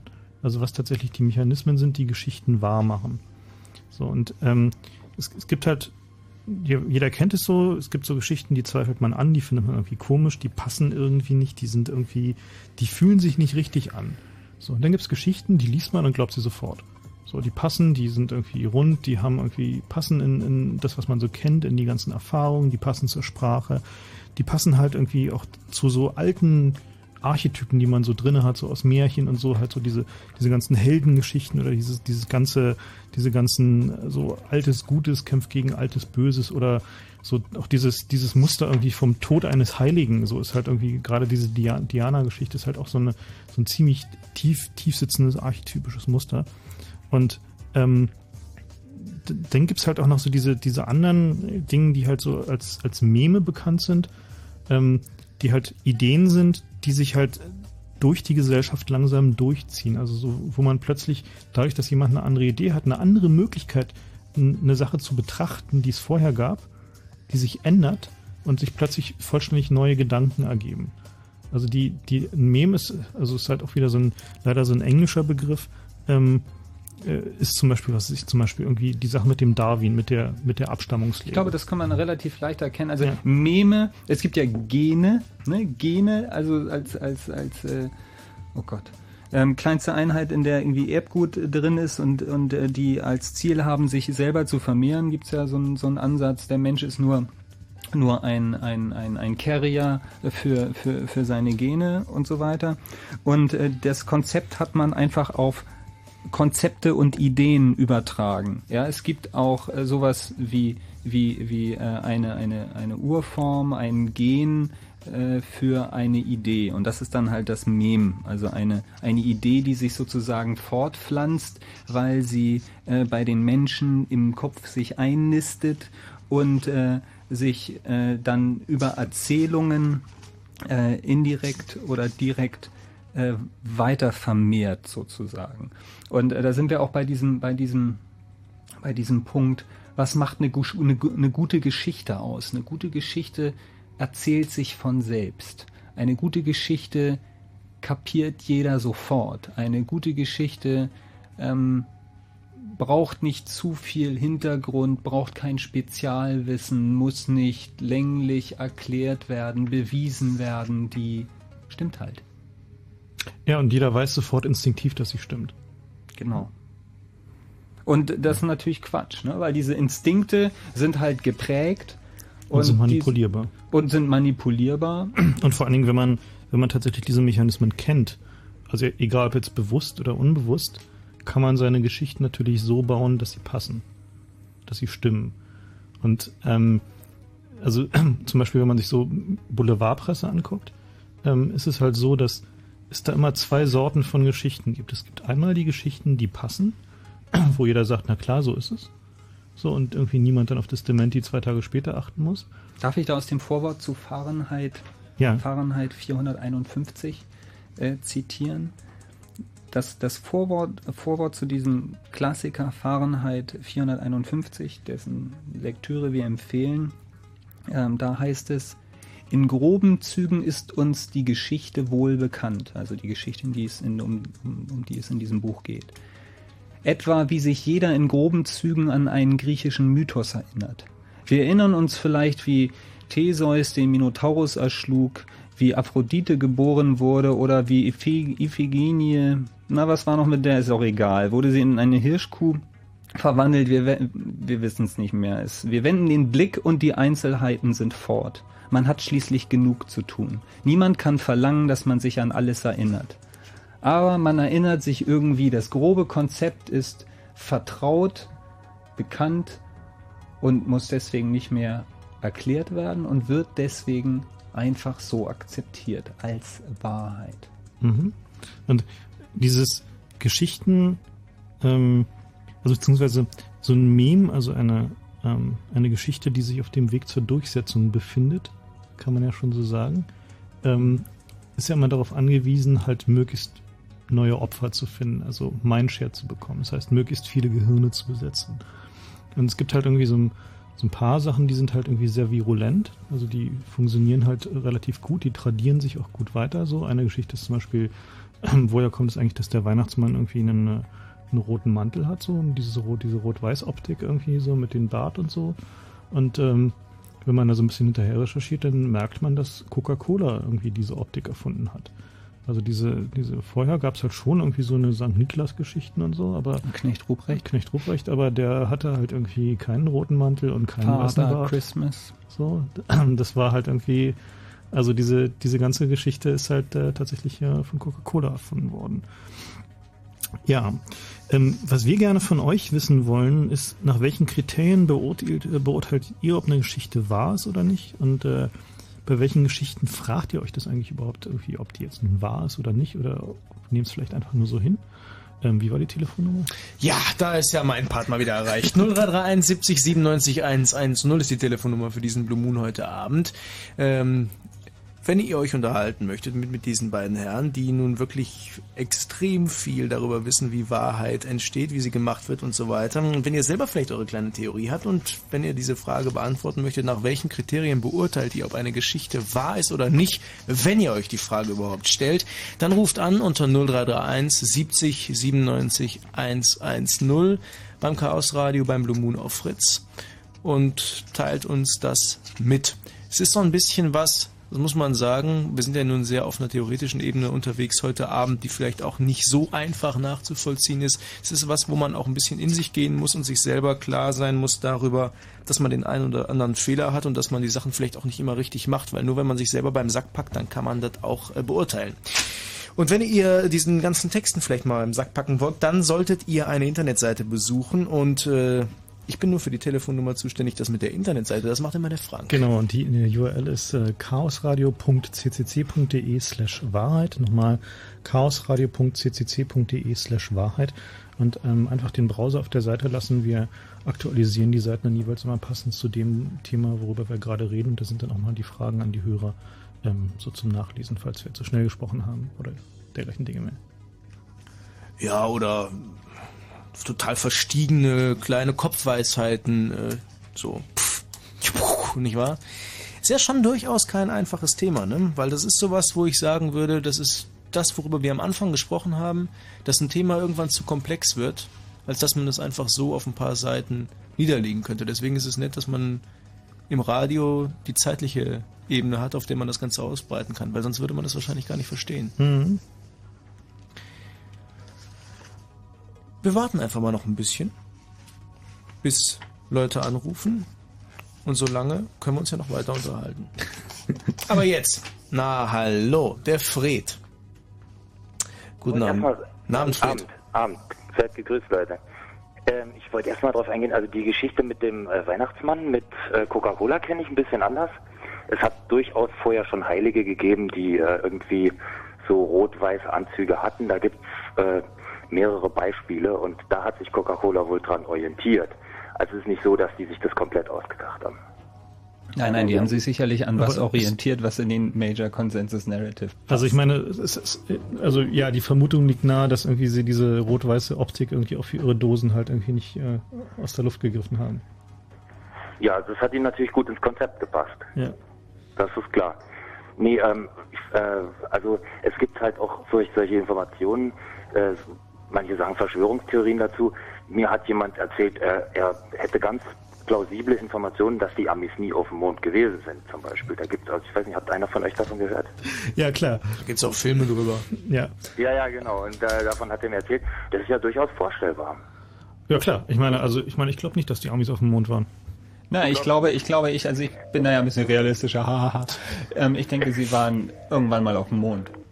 Aber ob sie so oft auf dem Mond waren, wie sie sagen, dass sie auf dem Mond waren? Ja, bestimmt nicht. Ja. Also ich meine, das ist viel zu teuer. Also ich fand, ich fand den, es, es gibt da ja, man kann das mal in äh, Google einhacken, da in, ne, auf die Seiten gehen, wo man die, die, äh, wo man das Usenet durchsuchen kann und da mal dieses Thema äh, da mal ein paar Stichworte zu eingeben und da findet man dann so Sachen, die, wo Leute dann sagen, ja, nachdem ich mir das jetzt alles mal angeschaut habe und auch diese Fotos mit den wehenden Flaggen und den falschen Schatten und all diese Dinge da, dann komme ich zu dem Schluss, wir waren zwar schon auf dem Mond, da hat da ein Amerikaner gesprochen, aber nicht beim ersten Mal oder so.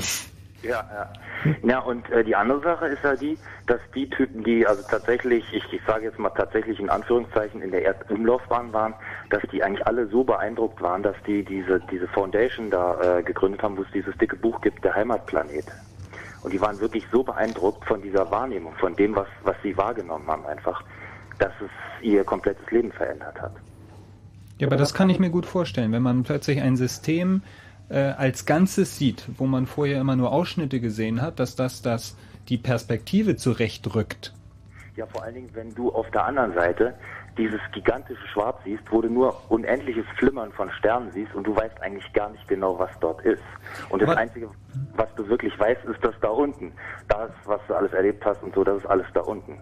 Deine ganze Vorstellung, die bezieht sich all- alles auf das, was auf der Oberfläche von dieser bunten Kugel ist. Die total faszinierende Form und Farben hat, was, was den Space Knight ja immer siehst, mit der schönen Musik. Aber nochmal zurück auf unsere Frage. Wenn du sagst, deiner Meinung nach waren die Amis nicht auf dem Mond oder zumindest nicht beim ersten Mal, wie auch immer, nach welchen Kriterien beurteilst du das? Warum glaubst du, dass das so ist? Naja, das hängt mit all den Dingen zusammen, die ich schon mal irgendwie gehört habe. Also äh, diese, dieser, ja, nicht allgemeine Konsens, sondern mein ganz spezieller, mein persönlicher. Also du würdest es ihnen einfach mal zutrauen. Genau, ja, ja. So kann man es sagen. Ich auch. Ja.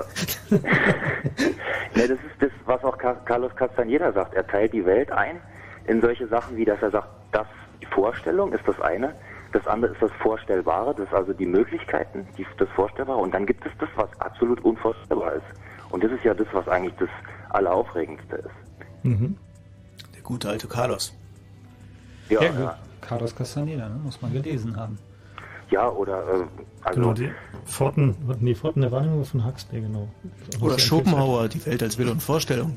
Ja, wenn man es ein bisschen härter mag. Ja, obwohl Ja, der oder- Schopenhauer ist nett zu lesen. Oder gleich South Park. Das ist die absolut knallharte Realität heute hier auf, auf der Erde, so was ich hier vor der Haustür erlebe. Ja. Bei welcher Genau. Geschichte hast du die, das letzte Mal die Frage gestellt, ob die Geschichte wohl stimmt oder nicht? Uh, ach, was meine Wann warst du Kollegen, dir das letzte Mal nicht sicher?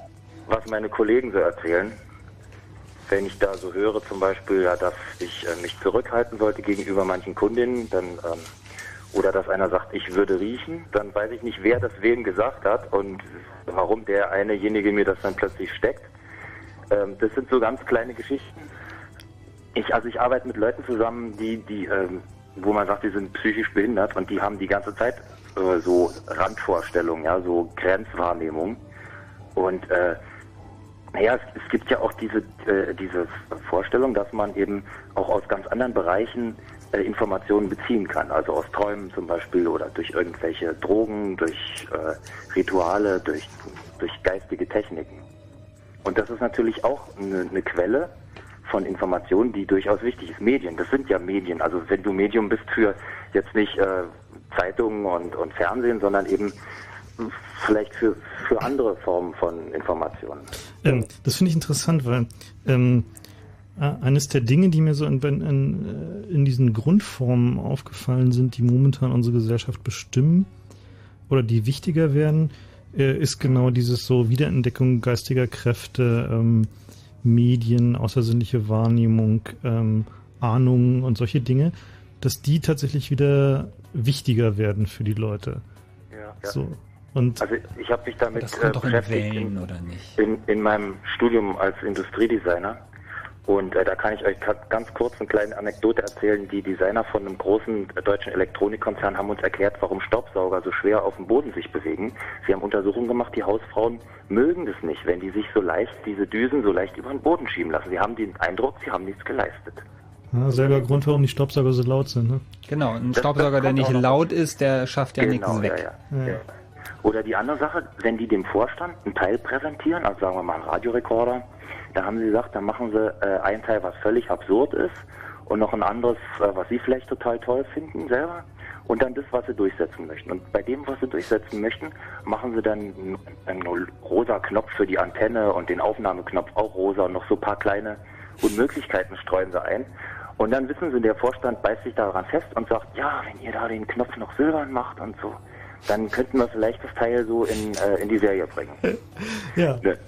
Und also Das ist so eine so, Geschichte, die ich dir unbesehen glaube. Die passt echt zu meinem Weltbild. ja, ja, genau, genau. Und äh, ich glaube, das ist Realität gemacht auch. Also Ja, klar. Es gibt so einen schönen Science-Fiction, der davon ausgeht, dass äh, die Weltelite, also diejenigen, die so als die intellektuelle Elite dieses, dieser Welt bezeichnet werden, oder irgendwie 5% der Menschheit sich äh, auf äh, so Habitate zurückziehen, auf dem Wasser und äh, den Rest der Menschheit im Grunde sich selber überlassen, beziehungsweise mit sehr ausgeklügelten Systemen, also das, was da als der dumme Rest rassistischerweise auch bezeichnet wird, und die den, denen dann Autos zur Verfügung stellen, und da sind wir bei den Staubsaugern, die nur 80 Stundenkilometer fahren, aber so laut sind, dass man das Gefühl hat, sie fahren 230. Sehr cool. Und die kriegen auch immer nur so Snickers-Riegel, die sich selber auspacken. Das ist ganz cool. Die müssen die gar nicht mehr aufreißen. Es geht auch nicht, die aufzureißen. Die müssen sich selber auspacken. Ja, ja. Aber es bleibt uns ja am, am letztendlich nichts anderes übrig, als uns unsere Realität irgendwie zusammenzuzimmern. Halt so wie, wie mit der Bildzeitung, ja, dass halt bestimmte Artikel rausgeschmissen werden. Bestimmte Informationen verwertest du einfach nicht. Also wer ehrlich zu sich selber ist, glaube ich, der merkt es auch, dass, dass man bestimmte Sachen halt einfach nicht verwertet oder nicht, nicht ausreichend. Äh, das, das ist halt das Prinzip, wie man sich die, die Welt vorstellt. Wenn man das natürlich verstanden hat und sich ehrlich zugesteht, dann ist man ehrlich, äh, äh, eher offen dafür, dass es vielleicht noch andere Möglichkeiten gibt. Äh, also ich, ich gehe mal davon aus, dass die Amis auf dem Mond waren, aber ich bin mir jetzt nicht mehr so sicher. Entschuldigung. Nee, was ich auch gehört habe, ist, man muss natürlich ehrlich zu sich selbst sein und und auch sagen, ich kann nicht jede Geschichte hinterfragen, bis ich dann irgendwann äh, auf einem Level bin, dass ich sagen kann, also jetzt mal objektiv betrachtet unter Berücksichtigung der Quellen, ihrer Authentizität, dessen, was sie sonst vorher schon so gesagt haben, ihrem Lebenswandel und was nicht noch, äh, erkläre ich jetzt die Geschichte für wahr. Da muss man ja sich seine, äh, seine Kämpfe auch aussuchen. Ja, man, kommt da in den Bereich von dieser Gehirnforschung, wo man eben sagt, also eigentlich nimmst du alles um dich wahr, nur du musst tierisch ausfiltern, weil sonst dein Kopf so voll wäre, du könntest ja gar nicht alles denken, was du wahrnimmst und geschweige denn verarbeiten oder damit umgehen. Das, das ist einfach das Prinzip von unserer Wahrnehmung, dass wir bestimmte Sachen rausfiltern. Wir haben so eine Unmenge, das ist so wie ein Radio, ja, wo alle Sender gleichzeitig laufen und alle Internetseiten noch offen sind und Zeitungen und Fernsehen sowieso. Ja, also da könntest du ja nichts mit anfangen. Das, da reicht die Kapazität nicht. Filtern, um zu überleben sozusagen. Ja, um, um überhaupt, äh, um das zu verwerten. Also das ist mein, meiner meiner Meinung nach, meiner Meinung nach ist das ist das äh, schon Stand der Stand der Erkenntnis oder so, ne, dass der Mensch ja, irgendwie ja. Dinge genau. Dinge einteilt, dieses, äh, Freund Feind, äh, Angriff Verteidigung und so weiter. Das ist das ist okay. Also dass dass da sozusagen auf auf körperlicher Ebene, Frank? Also der ähm, dieses, dieses Filtern ist ja genau Bestandteil des Major Consensus Narrative. Ja, Moment, ja, ja. aber wir, ne, die Frage ist, auf wie viel Ebenen wird gefiltert? Und ich denke, es gibt Leute, die sagen, rein mechanismisch, äh, mechanistisch, äh, äh, auf biologischer Ebene gibt es eine Filterung. Mechanisch. Ja? Entschuldigung mechanisch, ja, whatever, ähm, gibt es gibt es eine, eine, eine Filterung und das, was wir sagen, ist, das kann schon alles sein, aber ich mache das eben dann, schiebe ich es nochmal durch mein Weltbild, durch den Major Consensus Narrative und der beinhaltet nicht eben nur äh, meine Vorurteile, sondern eben auch, der definiert auch die Regeln und die Möglichkeiten. Mhm. Ja. Naja, gut. Das sind sozusagen die globalen Filter-Settings. Ja, ähm, könnt, habt ihr irgendwo eine Playlist von den Sachen, die hinten im Hintergrund gelaufen sind? Ähm, oh je.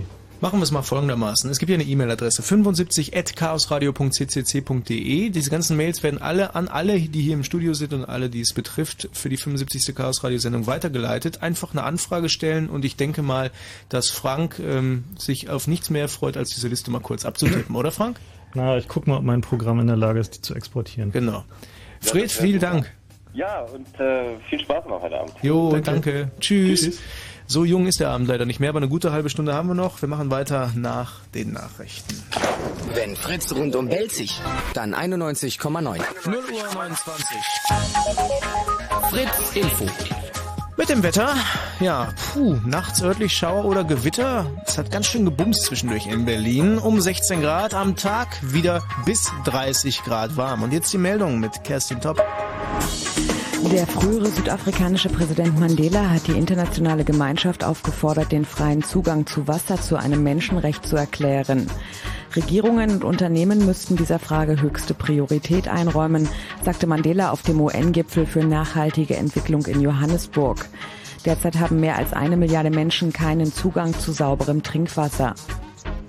In Deutschland haben sowohl Regierung als auch Opposition einen Militärschlag gegen den Irak abgelehnt. Bundeskanzler Schröder und Außenminister Fischer sagten, Deutschland werde sich daran nicht beteiligen. Unionskanzlerkandidat Stoiber warnte die USA vor einem Alleingang. Das Entscheidungs- und Handlungsmonopol in dieser Frage liege bei den Vereinten Nationen. Der französische Premierminister Raffarin sieht in den deutsch-französischen Beziehungen mangelnde Substanz. Er sei vom Inhalt etwas enttäuscht, sagte Raffarin beim Jahrestreffen französischer Diplomaten in Paris. Inhaltlich müsse wieder mehr getan werden. Die deutsch-französische Freundschaft habe strategische Bedeutung und müsse wieder zum Motor in Europa werden. Sommergewitter mit heftigem Regen haben am Abend in Berlin zahlreiche Straßen überflutet. Vor allem im Südwesten der Stadt ging viel Wasser nieder. Die Feuerwehr wurde zu mehr als 200 Einsätzen gerufen und erklärte den Ausnahmezustand. Mehrere Straßen wurden vorübergehend gesperrt. Stellenweise hätten sich auch Hagelkörner von bis zu einem Zentimeter Durchmesser gebildet, berichtete das Wetteramt Potsdam. Und zum Sport. Thomas Haas steht in der zweiten Runde der US Open. Der 24-jährige Tennisprofi aus Hamburg gewann sein Auftaktmatch gegen den Spanier David Sanchez in fünf Sätzen. In der nächsten Runde trifft der an Nummer drei gesetzte Haas auf Karol Kučera aus der Slowakei. Und die Verkehrsmeldungen A100 Stadtring Berlin, Berlin-Wedding Richtung Berlin-Wilmersdorf. Die Anschluss, Anschlussstelle Kurfürstendamm, Schwarzbacher Straße ist wegen Wasser auf der Fahrbahn gesperrt. Columbia Fritz, der Club zum Radio. Und zum Sommer in der Stadt.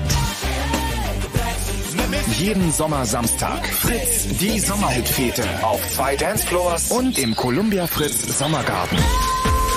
Fritz, die Sommerhitfete. Samstag ab 23 Uhr im Columbia Fritz Berlin. Und wer Geburtstag hat, kommt mit sechs Freunden einfach so rein. Sommerhits und Fete. Und im Radio? Fritz. So, und nun ein lange fälliger Anruf muss nun getätigt werden und äh, wir müssen zugeben, wir haben es ein bisschen vergessen beim Chaos Radio heute Abend. Der Tim muss angerufen werden. Genau. Und zwar ähm, gab es ja irgendwie dieses äh, CCC-Projekt äh, Blinkenlights, wo der ähm, äh, ja, ein paar Leute aus dem Club und noch ein paar andere Leute ähm, das äh, Haus des Lehrers in Berlin zu einem großen Computerscreen umgestaltet haben, mit dem man halt irgendwie Spiele spielen konnte und irgendwie lustige Grafiken drüber laufen lassen konnte. Und ähm, dieses Projekt hat sich nun weiterentwickelt und ähm, ähm, es gibt jetzt irgendwie ein, ein richtig neues, großes Ereignis mit dem Namen Arcade und äh, wir versuchen jetzt gerade mal den Tim Pritloff anzurufen, den äh, ja sozusagen Initiator von dem Projekt, also denjenigen, der die Sachen da so ein bisschen in der Hand hat und äh, der uns äh, vielleicht kurz erzählen wird, irgendwie, ähm, was es mit Arcade auf sich hat und äh, wo man das sehen können wird und äh, wie man damit rumspielen kann. Ja, ich ähm, bin hier beschäftigt und schaffe das vielleicht dann. Der drückt ganz viele Tasten da drüben. Das ist toll, ne? Das ist kein normales Telefon, das ist ein sehr kompliziertes Telefon. Ah. Na komm schon her. Stell dich nicht so an. Ach, ich hasse dieses Ding. Erzähl doch mal was Schönes.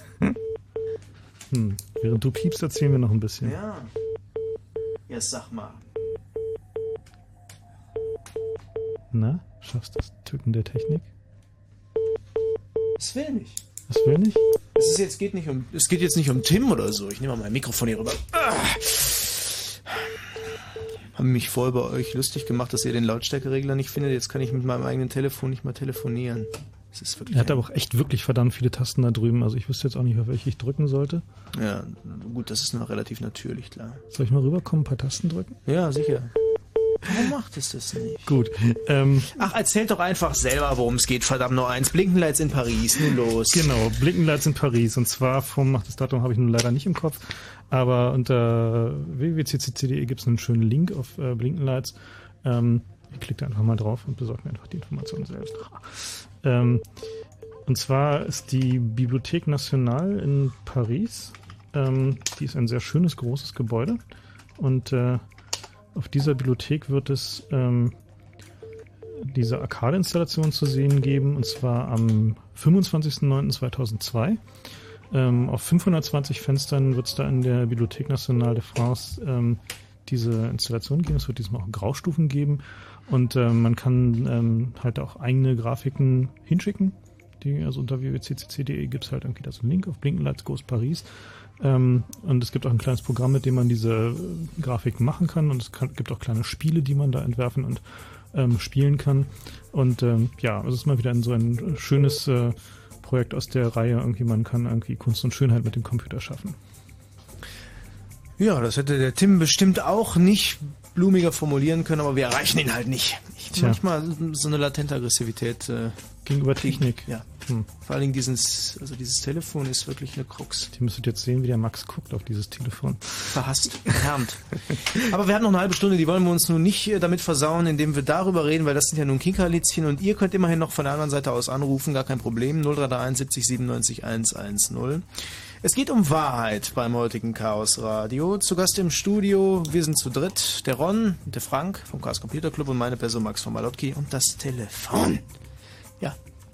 Gut, ähm, wir waren bei diesem Begriff des Major Consensus Narrative, das heißt also dem, ähm, der, die quantitativ vorherrschende Geschichte einer Gemeinschaft.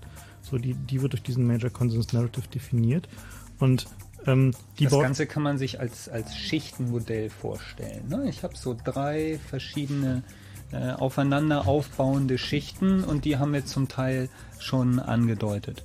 Ähm, einmal ganz unten liegen die Archetypen. Ja? Und äh, was, was sind jetzt hier? So, genau, die Archetypen. Und äh, dann äh, sind wir eigentlich davon überzeugt, dass über den Archetypen liegt nochmal so eine Ebene, die ähm, mehr so geografisch bedingt ist oder durch die Nationalität bedingt ist oder durch den Kulturkreis bedingt ist. Ähm, dass dass äh, zum Beispiel, was den Major Consensus Narrative angeht, in der westlichen Welt einfach bestimmte Dinge möglich sind, die in der, in der, äh, im Abendland, im Morgenland, oh Gott, wie war die Unterscheidung noch gleich, eben nicht möglich sind. Ja, also, dass man, dass man in China gewisse Dinge glauben würde, die wir hier niemals glauben würden und umgekehrt, einfach basierend darauf, wie sich die Kultur entwickelt hat in den letzten paar tausend Jahren. Ja, also vielleicht irgendwie zur besten Vorstellung, wer gerade einen Webbrowser zur Hand hat unter chaosradio.ccc.de slash Wahrheit haben wir da vielleicht noch eine kleine Grafik zu, wo man es sich so ein bisschen äh, vielleicht besser vorstellen kann. So eine kleine Pyramide mit genau unten so. den Archetypen, in der Mitte den Kulturkreis und da drüber dem eigentlichen Narrative der Gesellschaft, in der man sich als Person vielleicht bewegt. Und ausnahmsweise mal eine Pyramide ohne Auge. Genau. Wir hatten vorhin den Anrufer, ich habe den Namen schon wieder vergessen, der sagte, jeder ist eigentlich alleine unterwegs.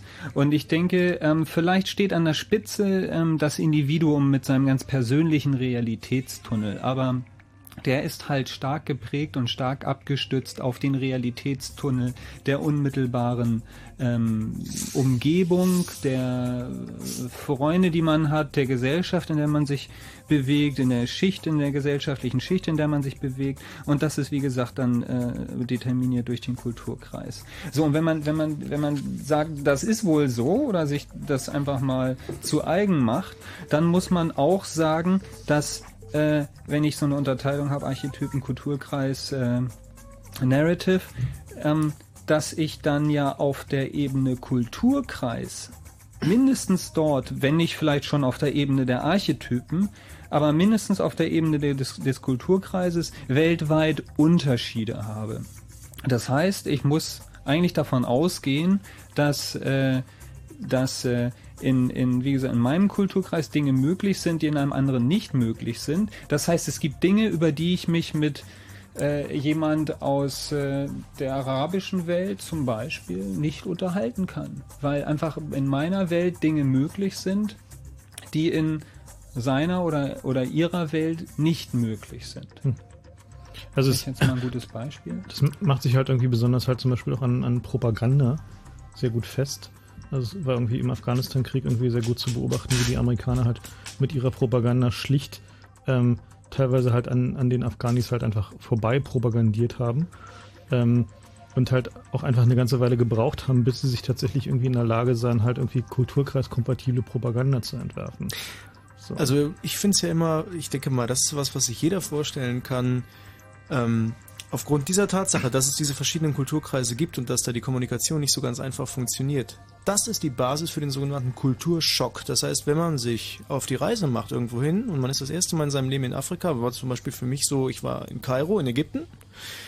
Das ist alles so anders, dass man wirklich, dass der Körper total gestresst ist davon, diese ganzen Sachen die ganze Zeit aufnehmen zu müssen, weil er dafür halt keine Bahnen hat. Er hat dafür keine vorgefertigten Bahnen, die er dann filtern kann, wo er sagt, okay, das ist die Straße, da biege ich ab, so gehe ich über die Straße, den Typen gucke ich so an, das mache ich so. Es ist alles neu und deswegen muss man es immer alles komplett mitnehmen. Man kann nicht von unwichtig und wichtig genau. unterscheiden genau. und das stresst. Und das stresst total. Also man ist abends deswegen auch immer im Urlaub total fertig, weil das alles so neu ist. Ja? Und da gibt's halt auch solche, also ich fand es ein tolles Beispiel, ähm, kulturelle Eigenheiten, die man sich dann so mit der Zeit ähm, so na irgendwie über Bücher oder eben über die Erzählungen von Bekannten ranholt, dass die Araber ja gerne handeln. Ne? Also du gehst auf einen äh, Bazar oder in den Zug und du gehst dahin und sagst, du möchtest das haben. Und bist schon ziemlich gestresst als Europäer, weil du möchtest es einfach kaufen. Dann macht er dir einen Preis, den du sogar bezahlen würdest. Aber dann sagt er, nee, nee, nee, nee, nee, du musst schon mit mir handeln. Das heißt, der muss mit dir unbedingt handeln. Das ist sein Ding. Das will der so machen. Dann handelst du dich so runter, bis du dann den Preis hast, der normal ist. In seinem Major Consensus Narrative ja. ist ein, ein, ein Handel ohne Handeln nicht möglich. Nicht möglich. Nicht Aber das Tolle ist dann wiederum, um Wasser wird in arabischen Ländern nie gehandelt. Ah, wusste ich gar nicht. Das ist lustig. Aha. Das heißt, wenn du dann, dann, wenn du dann anfängst, du denkst, okay, du hast es jetzt gecheckt und willst um das Wasser handeln, gucken die dich an, als wärst du total bescheuert. Weil um Wasser wird nicht gehandelt. Das ist doch klar. Okay. Gut zu wissen. Ja, also sehr schöne, sehr schöne Geschichten, die man da erleben kann. Und die, die, die einem eben vor Augen halten, mit was für Filtern man so rumläuft. Das ist nämlich das Tolle dann im Urlaub, also wenn man jetzt nicht unbedingt nur am Strand liegt. Ja, mhm. ja ähm, die, ähm, eine, eine Sache, die, die bei diesen äh, Geschichten auffällt, also bei diesem Major Consensus Narrative ist, ähm, dass die immer durch den Sieger der Geschichte weitergegeben wird. Das heißt also. Ja, Sieger, ne? Also der Major Consensus Narrative wird ja weitererzählt, weitergegeben. Und ähm, der, der Major Consensus Narrative äh, setzt sich ja zusammen aus Wahrheiten, aus einer Reihe von Wahrheiten, wahren Regeln, ne? die das Weltbild definieren. So, und jede dieser Wahrheiten ist an sich ein Sieger weil, weil jede dieser Wahrheiten hat sich möglicherweise gegen eine oder mehrere konkurrierende Geschichten durchgesetzt mhm. und ist zur beherrschenden Geschichte, nämlich der Wahrheit geworden. Ja.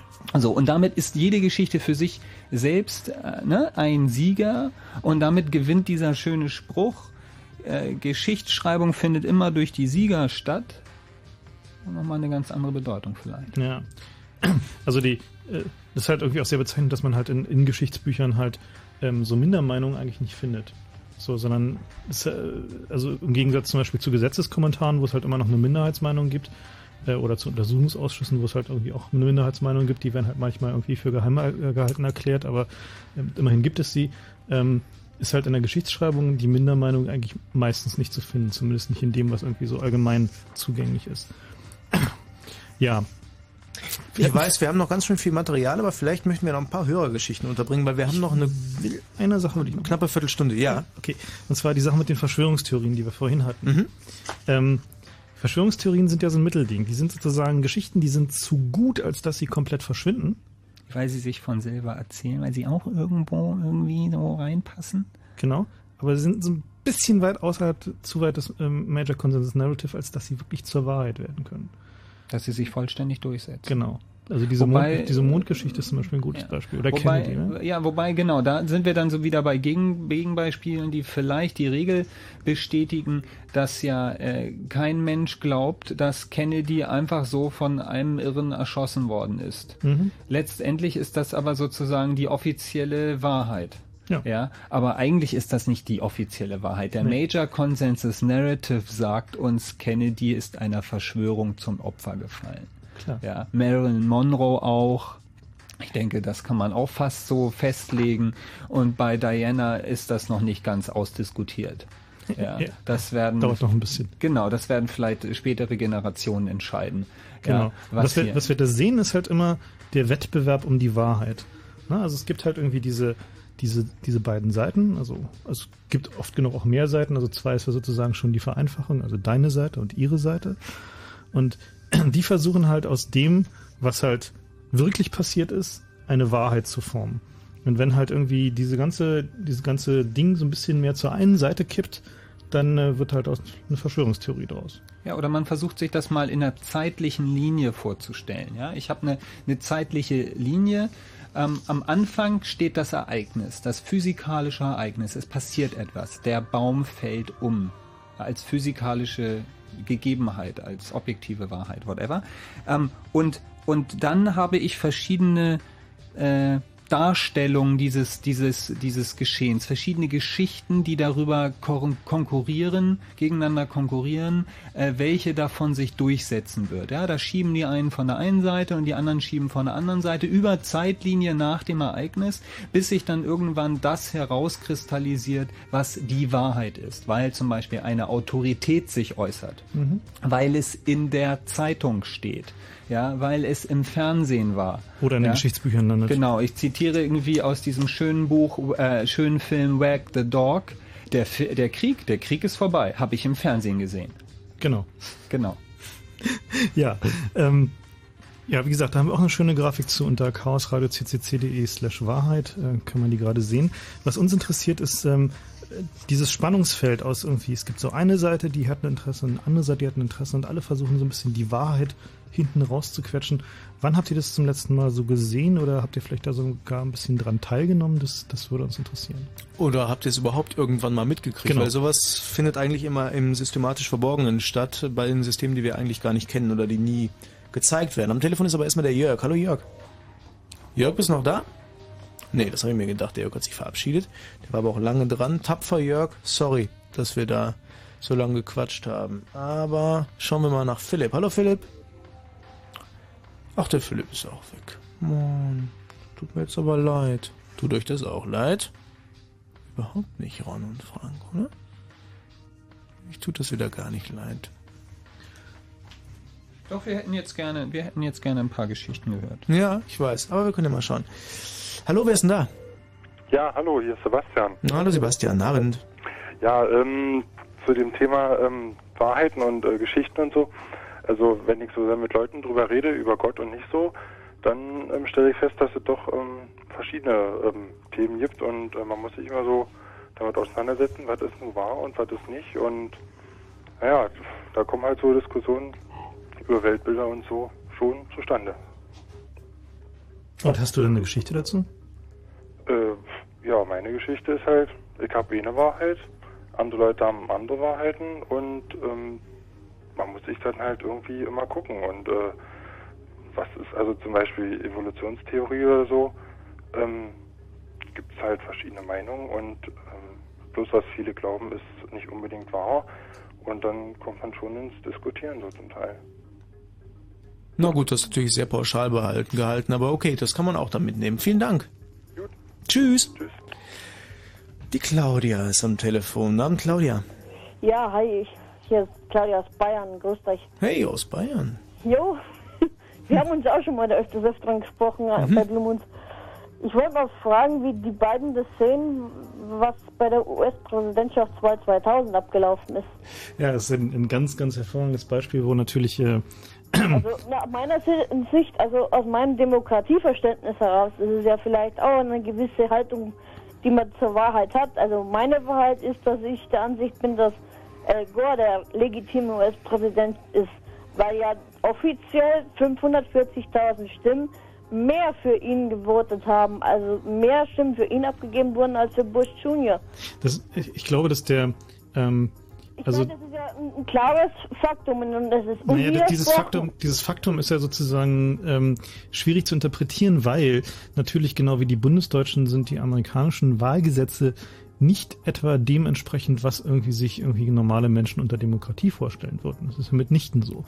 Äh, was wir dort haben, ist ja tatsächlich eine medientaugliche Demokratiesimulation, die es tatsächlich ermöglicht, am Wahlamt ein Ergebnis zu präsentieren, das irgendwie so einigermaßen konsumierbar ist. Was wir da in Amerika äh, gesehen haben, ist, dass irgendwie so alle möglichen hässlichen Details, wie zum Beispiel die Gewichtung der Stimmen auf die einzelnen Bundesstaaten, die irgendwie Ungleichgerechtigkeiten bei der Auszählung, irgendwie die Subjektivität bei der Auszählung, dass halt tatsächlich irgendjemand, der da irgendwo sitzt, definieren kann, diese Stimme ist jetzt gültig und diese ist nicht gültig. Was es ja eigentlich nicht, was es eigentlich nicht geben sollte, also zumindest nach meinem Demokratieverständnis nach, halt irgendwie dazu führten, dass irgendwie dann tatsächlich irgendwie schon diverse Drittwelt-Diplomaten äh, unter der Hand sagten, naja, also nächstes Mal, wenn uns die Amerikaner was über Demokratie erzählen, dann werden wir laut lachen. so, und äh, womit sie auch vollständig recht haben. Ähm, ich glaube, dass, wie gesagt, dieser, dieser Konflikt resultiert schlicht und ergreifend daraus, dass du ein vollständig anderes und ich auch ein vollständig anderes Verständnis von Demokratie hast, als tatsächlich die Designer dieses Wahlsystems, das, die mitnichten Demokratie im, im Sinne hatten. Also ein hochrangiger bayerischer Beamter hat mir mal auf die Frage, wie er denn die Staatsform in Bayern äh, bezeichnen, wurde gesagt, ja, wir nennen das hier eine Demokratur. Und äh, das äh, trifft die Sache eigentlich relativ deutlich. Ja, ich finde es auch, das ist, ich weiß ja nicht, ich habe schon oft versucht, in den politischen Blue Moons habe ich schon oft versucht, dieses Thema anzusprechen. Ich hatte zum Beispiel erwartet, dass jemand wie Don Jordan mal sich beim Blue Moon äh, mal, mal sehen lässt und sich da mal äußert dazu. Ich habe immer das Gefühl, wenn ich sowas anspreche, wenn ich sowas sowas äh, zur Sprache bringen möchte, dass es mich auch aufregt, dass es, dass es mich erregt, dass es meinem Demokratieverständnis halt eben auch widerspricht, was da abgelaufen ist. Da wird immer gesagt, ja, wir wissen es und das wird dann weggewischt als, als Klopapier. Für meine Begriffe kann man doch selbst als Journalist doch so, damit dort nicht so umgehen. Ich weiß nicht, wie, was, was da in den Köpfen von Journalisten vorgeht. Ich erinnere nur an den Kommentar von Christoph Lüttgert in den ARD-Tagesthemen. Der klar gesagt, dass die Republikaner sich ins Amt geputscht haben. Also ich frage mich, welches Demokratieverständnis haben dann, haben dann Journalisten in so einem jungen Sender, der dann, der dann auch, auch mal äh, für die Jugendlichen was, was bringen soll oder so. Das, das, das, ich bin 26 und ich verstehe ich versteh das nicht, dass man da so laissez-faire mit so einer, mit so einer Sache umgehen kann.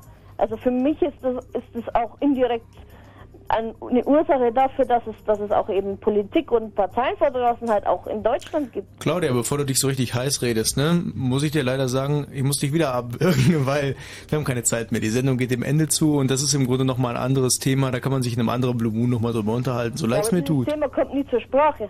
Ja, aber heute nicht aufgrund der Tatsache, dass wir uns inhaltlich nicht damit befassen wollen, was auch der Fall ist, weil es jetzt um Wahrheit geht und wir so ein kleines Resümee ziehen wollen, sondern weil wir zeitlich auch gezwungen sind, leider die Tür zuzumachen. Dank dir, ich, vielen Dank. Ich, ich sage ja, es ist wieder mal so, ich könnte jetzt meinen Kleiderschrank aufmachen und das dem erzählen, der hört mir genauso zu wie du. Ich kann da leider nicht gegen schreib machen. Uns eine Mail. Genau, schreib, uns, schreib uns einfach Mails werden Mail. auch beantwortet. Schreib uns eine da Mail können wir und noch ich, mal ich schreib sagen. dann mal zurück so einen schönen Zeitartikel, den ich gerade gelesen habe, Genau. über die, die politische Struktur in, Ich in habe kein Bayern. Internet, ich habe kein Internet, ich müsste einen Brief schreiben, aber eine, äh, eine, eine Postadresse habt ihr ja nicht. Doch, oder? Äh, pff, ähm, keine, die mir spontan einfällt. Also du kannst an Ron, Chaos Computer Club Hamburg, in der Shit, wo heißt denn das? Ich weiß nicht genau. Wie, wie ist denn die neue Adresse eigentlich? Log. Lokstädter Weg. 74? Chaos Computer Club, Lokstädter Weg, Hamburg, fertig. Genau, das kommt kommt, an. schon an. Aha, also warte mal, warte mal, ich brauche ich brauche ein Blatt Papier, ich brauche Machen wir dann offline, ne? Ja, Genau. das können wir auch nachher machen, weil die Sendung geht dem Ende zu. Bleib einfach dran, Claudia, ja? Ja. Gut. Tschüss. So, und äh, vielleicht könnten wir die anderen klassischen Kontakte auch nochmal kurz nennen, weil wir neigen uns wirklich dem Ende zu. 75.chaosradio.ccc.de, das ist die E-Mail-Adresse für die heutige Sendung. Da könnt ihr alles schreiben, von Kommentaren bis zu Fragen und so weiter und so fort. Oder ihr könnt euch das ganze Material nochmal anschauen. Das ist wirklich ein Riesenbatzen, den Ron und Frank hier mitgebracht haben für den heutigen Abend. Unter chaosradio.ccc.de slash Wahrheit. Äh, momentan ist immer jeweils nur die letzte Folie zu sehen, die wir sozusagen besprochen haben. Und äh, ab morgen wird dann da das, der, der gesamte Satz sein. Da sind dann noch ein paar mehr Sachen hinten dran, die wir heute leider nicht geschafft haben. Wir würden prima noch eine Stunde voll kriegen, aber ähm, wie Max schon sagte, unsere Zeit lernt leider Lent Rider davon. Genau. Ähm, ich würde sagen, wir haben uns sogar gerade erst richtig warm geredet. Das ist eine gute Basis, aber vielleicht könnte man trotzdem, äh, Ron, so eine Art von kleinem Resümee wagen mit nicht zu vielen Parenthesen und Nebensätzen. Wir machen jetzt mal ein Fazit. Das Oh. Fazit ist einfach. Nur Geschichten zählen. Fakten sind irrelevant. Vergesst es einfach. Genau. Die Fakten braucht man eigentlich nur, um Stories zu unterstützen, aber man braucht sie nicht, um irgendwie. Das Festhalten an Fakten bringt uns nicht voran. Fakten taugen vielleicht, um eine Story zu unterstützen, aber sie brauchen wir nicht. Wir brauchen sie nicht, wenn die Geschichte auch ohne auskommen kann. Genau. Das hast du so ein bisschen gesagt wie, weißt du, wie sich das angehört hat? Das fand ich eigentlich ganz schön. Lange nicht mehr gesehen. Wie die Borg. Fakten sind irrelevant. Geschichten sind interessant. Wir sind die Borg. Genau, Widerstand ist zwecklos. Genau. Die äh, Raumschiff Enterprise für diejenigen, die es nicht wissen. Und damit möchten wir uns eigentlich Na, einen verabschieden. noch, einen noch, einen Einen. setze ich noch um noch. Jetzt gibt's natürlich die Leute, die sagen, ist mir egal, das passt mir nicht, ist alles falsch, das kann nicht sein, das darf nicht sein. Und dann sage ich, ich antworte euch auf Englisch und zitiere meinen, einen meiner Lieblingsautoren, Bruce Sterling, und sage, It doesn't matter if it doesn't matter. but it doesn't matter if it does, because we share this narrative with the crowd. Der Punkt hier ist, ist mir egal, es ist völlig egal, ob ihr dran glaubt oder nicht. Es ist so und ihr glaubt besser auch dran, weil zu viele andere Leute involviert sind, als dass ihr es euch leisten könnt, nicht daran zu glauben. Sehr schönes Schlusswort. Damit verabschieden wir uns aus dem Studio. Ron vom Chaos Computer Club Hamburg, Frank vom Chaos Computer Club Berlin und Max Malotki, meine Wenigkeit von Fritz. Und wir, geben Buchtipps ab, abgeben. Das können wir natürlich machen. Ähm, ich wollte eigentlich schon abgeben an Adi Sharma, der jetzt hier den Night Flight äh, unternimmt. Aber sagen wir mal, drei Buchtipps könnte man ja noch loswerden. Ja, die, die, der wichtigste, also die beiden wichtigen, also die wir die uns sozusagen auf dieses Thema gebracht haben, sind von äh, Bruce Sterling, die beiden Bücher Zeitgeist, das heißt auch im englischen Original so, Zeitgeist. Genau. Ähm, und äh, das andere heißt Distraction. Ich weiß nicht, ob es überhaupt einen deutschen Titel dazu gibt. Nee. Ich glaube, die sind beide noch nicht übersetzt. Ja, die sind beide noch nicht übersetzt von Bruce Sterling. Ähm, das ist ein äh, doch durchaus äh, wichtiges Buch und äh, ansonsten ähm, Zwei Filme, oder? Ja, also noch ein, ein, weiterer wichtiger Autor ist Heinz von Förster, das ist äh, sozusagen der einer der Väter von dem Konstruktivismus, auf dem, also wo viele von den Ideen, die wir so hatten, äh, fanden wir denn, dass der die auch schon hatte, äh, was irgendwie sehr überraschend war. Ähm, zwei wichtige Filme, Wag the Dog ähm, ist äh, wenn der Hund mit dem Sta Schwanz wedelt. Genau. Nee, mit der, wenn der Schwanz mit dem Hund wedelt, Wag the Dog mit Dustin Hoffmann und anderen findet ihr dann schon in der Videothek. Und äh, das ist was über, wie inszeniere ich einen Krieg. Ja, mhm. also astrein, da, da die Parallelen zum Golfkrieg sind so unübersehbar und so toll ausgearbeitet, ist irre. Dann natürlich die Truman Show macht auch immer was weg. Und dann gibt's noch diesen schönen Film The Siege. Genau, mit Bruce Willis als Evil General. Oh, das ist ein guter Film. Ja, The Siege. Das, was, was wirklich hervorragend an diesem Film ist, ist, wenn man sich die Reden von Bruce Willis als General mal aufschreibt und dann mal nach genau diesen Sätzen sucht, findet man Reden von George Bush. Ach. Der hat teilweise wort wortwörtlich da irgendwie abkopiert, also zum Beispiel dieses irgendwie We will hunt the enemy, we will find the enemy and we will kill, uh, we will kill the enemy. Make no mistake. Genau. You got a job to do, no matter what the price. Also wirklich genau diese Sätze, ja, der No matter what the price. Vielleicht kann ich auch noch einen kleinen Buchtipp loswerden zum Ende, weil meine literaturwissenschaftlichen Wurzeln hier heute Abend wieder hochgekocht sind, weil ich auch Anhänger der, naja, konstruktivistisch-dekonstruktionistischen Schule bin und ähm, vielleicht könnte man sich Hans-Georg Gadamer Wahrheit und Methode nochmal reinpfeifen, mhm. wenn man schon mal dabei ist und ansonsten sollte man dann, wenn man äh, vielleicht wissen will, wie wie man aus, naja, also es ist nochmal was anderes, es ist im Grunde nochmal ein anderes Thema, aber dieser Major Consensus Narrative bildet eine Sprachlichkeit und diese Sprachlichkeit kann man gegen sich selbst interpretieren. Das ist im Grunde die Meinung der Dekonstruktion und einer der größten Verfechter, gibt mehrere, aber nehmen wir mal Jacques Derrida, den könntet ihr euch mal durchlesen, La Grammatologie, die Grammatologie oder Die Wahrheit in der Malerei, auch sehr nett zu lesen und äh, sehr, sehr spannend und da geht es auch um Bilder. Aber ja, das wird, wird vielleicht zu weit. Wir sagen Tschüss und geben ab an Adi Sharma mit dem Light Flight. Tschüss. Tschüss. Tschüss. Machen wir noch ein bisschen von deiner Musik, Frank.